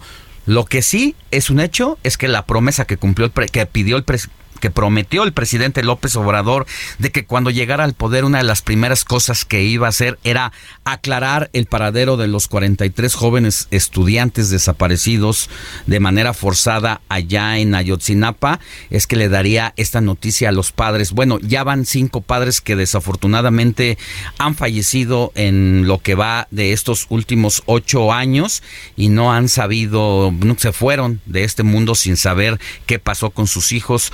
Que viven, creo que todavía no les han querido decir la verdad. Ayer Penilei Ramírez en el periódico Reforma publicaba una desgarradora parte de una investigación de cómo y dónde habrían quedado los jóvenes. Eh, habla de que se descuartizaron, se enterraron en distintos lugares, que otros se los llevaron a algunos criminales para eh, echarles ácido y pues desintegrarlos y ante esta situación pues están las manifestaciones con justa razón porque ah, bien a bien no saben los padres de familia dónde están sus hijos y por eso seguirán las marchas. ¿Hay marcha mañana? Mañana, Alex, y además por el reclamo de que a pesar de la creación de la Comisión de la Verdad, se tengan que enterar los padres de familia de esta forma. Eso es un punto que estás tocando que se haya filtrado este expediente. La reportera Penilei hizo lo que tendríamos que hacer cualquiera de nosotros, eh, porque además la información que se manejó de manera formal se eh, texteó, se le borró parte de la investigación. A ella las fuentes le dieron el expediente íntegro, decidió publicarlo de esta manera y el subsecretario de Gobernación Alejandro Encinas rápidamente reaccionó no para desmentir, sino para decir que se presenta una denuncia ante la FGR para que se investigue a la persona, a los servidores que habrían eh, filtrado ese expediente. Y eso es cruel lo que tú dices. Y, además también se suma el, el, elemento de que se profundice esta división, esta ruptura eh, e incluso pues un problema muy grande entre la Comisión de la Verdad, la Subsecretaría de Derechos Humanos y la Fiscalía General de la República, porque también está el hecho de eh, em, pues eliminar las órdenes de aprehensión de varias de las personas que estaban involucradas o estarían involucradas en este caso. Ayer entrevistamos a Vidulfo Rosales, quien es el vocero de los padres de los 43 jóvenes desaparecidos estudiantes de Ayotzinapa, y dijo que sí reconocía lo de las marchas del día viernes en la tarde allá en campo militar Marte, donde incluso hubo lanzamiento de petardos y decía, sí, sí fuimos nosotros y es una causa legítima porque pues no nos han dicho todavía dónde están los chicos. Aquí así nos lo dijo Vidulfo Rosales.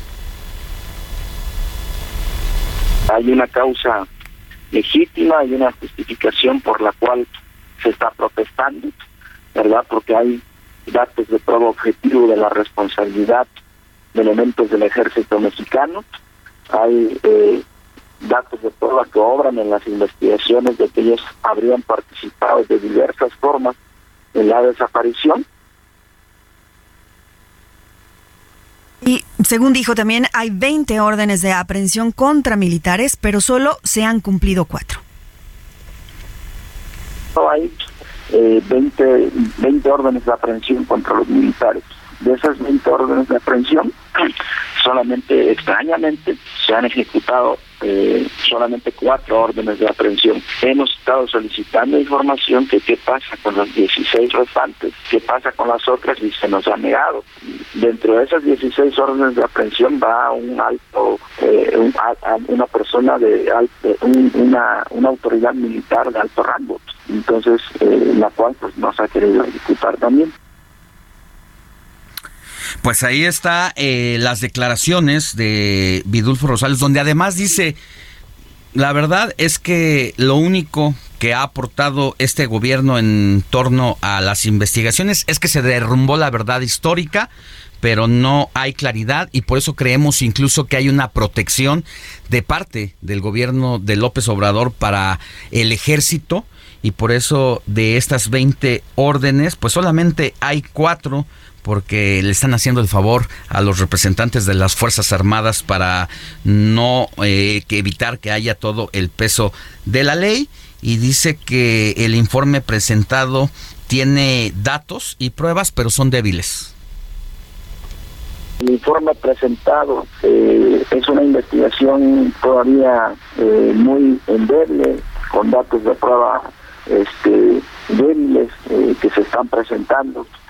No dice qué pasó con claridad con los estudiantes. La prueba que informa que habrían sido asesinados los jóvenes, te vuelvo a repetir, es una prueba indiciaria, sujeta todavía a este, corroboración y lo que nosotros estamos viendo es una reticencia de de las autoridades para que sea investigado el ejército mexicano. Por todo ello, Alex, como decías, este lunes será la marcha por la desaparición de los 43 normalistas de Ayotzinapa, del Ángel de la Independencia al Zócalo de la Ciudad de México a las 16 horas y con ello se estarán cerrando las actividades de protesta por los padres de los 43 normalistas este año.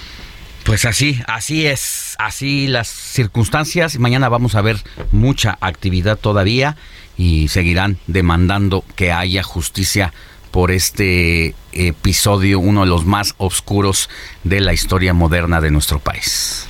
Exacto. Alex, pues se nos está yendo el tiempo, pero pues yo quería decirte en nombre de todo el equipo de Heraldo Radio Guadalajara, qué gusto tenerte aquí, esta es tu casa y ojalá vengas muy seguido. No, hombre, la verdad es que me siento bastante arropado aquí por todos Sí, es mi casa Guadalajara y no me inviten porque sí vengo. ¿eh? no necesitas invitación. vengo más seguido. Pues yo quiero agradecer también, Mafalda, tu participación, tu colaboración de este domingo, pero también la que haces todos los domingos para el informativo de fin de semana, para el ingeniero Cristian, para el operador. Eh, Joel Alvarado. Joel Alvarado. Y para todo el equipo que está allá, mi querida Moni Reyes. Muchas gracias, gracias de verdad y estamos muy contentos aquí también todo el equipo de escucharlos y de enlazarnos hasta la Perla Tapatía. Que tengan buen inicio de semana, Alex, Robert. Robert Martínez. Igual encantado de estar aquí y haberlo escuchado. Mafalda también un placer y aquí seguiremos informando. Pues un abrazo también a todo el equipo de producción de aquel lado, a Héctor Vieira, a Diego Iván González, al ingeniero Arturo y ya el operador Moni Reyes.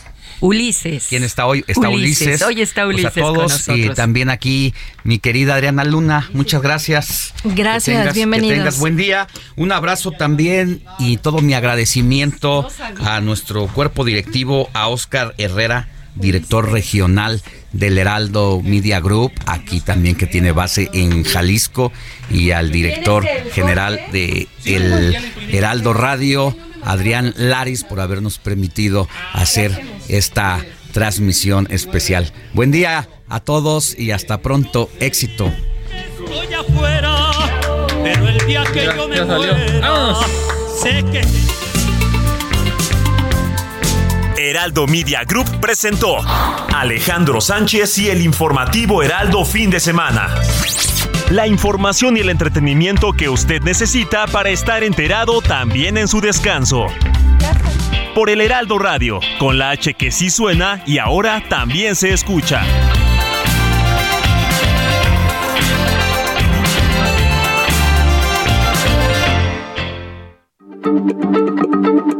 Heraldo Radio, la H se lee, se comparte, se ve y ahora también se escucha.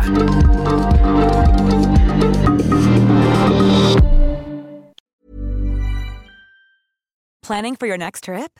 Elevate your travel style with Quince. Quince has all the jet setting essentials you'll want for your next getaway, like European linen, premium luggage options, buttery soft Italian leather bags, and so much more. And is all priced at 50 to 80% less than similar brands. Plus, Quince only works with factories that use safe and ethical manufacturing practices. Pack your bags with high-quality essentials you'll be wearing for vacations to come with Quince. Go to quince.com/pack for free shipping and 365-day returns.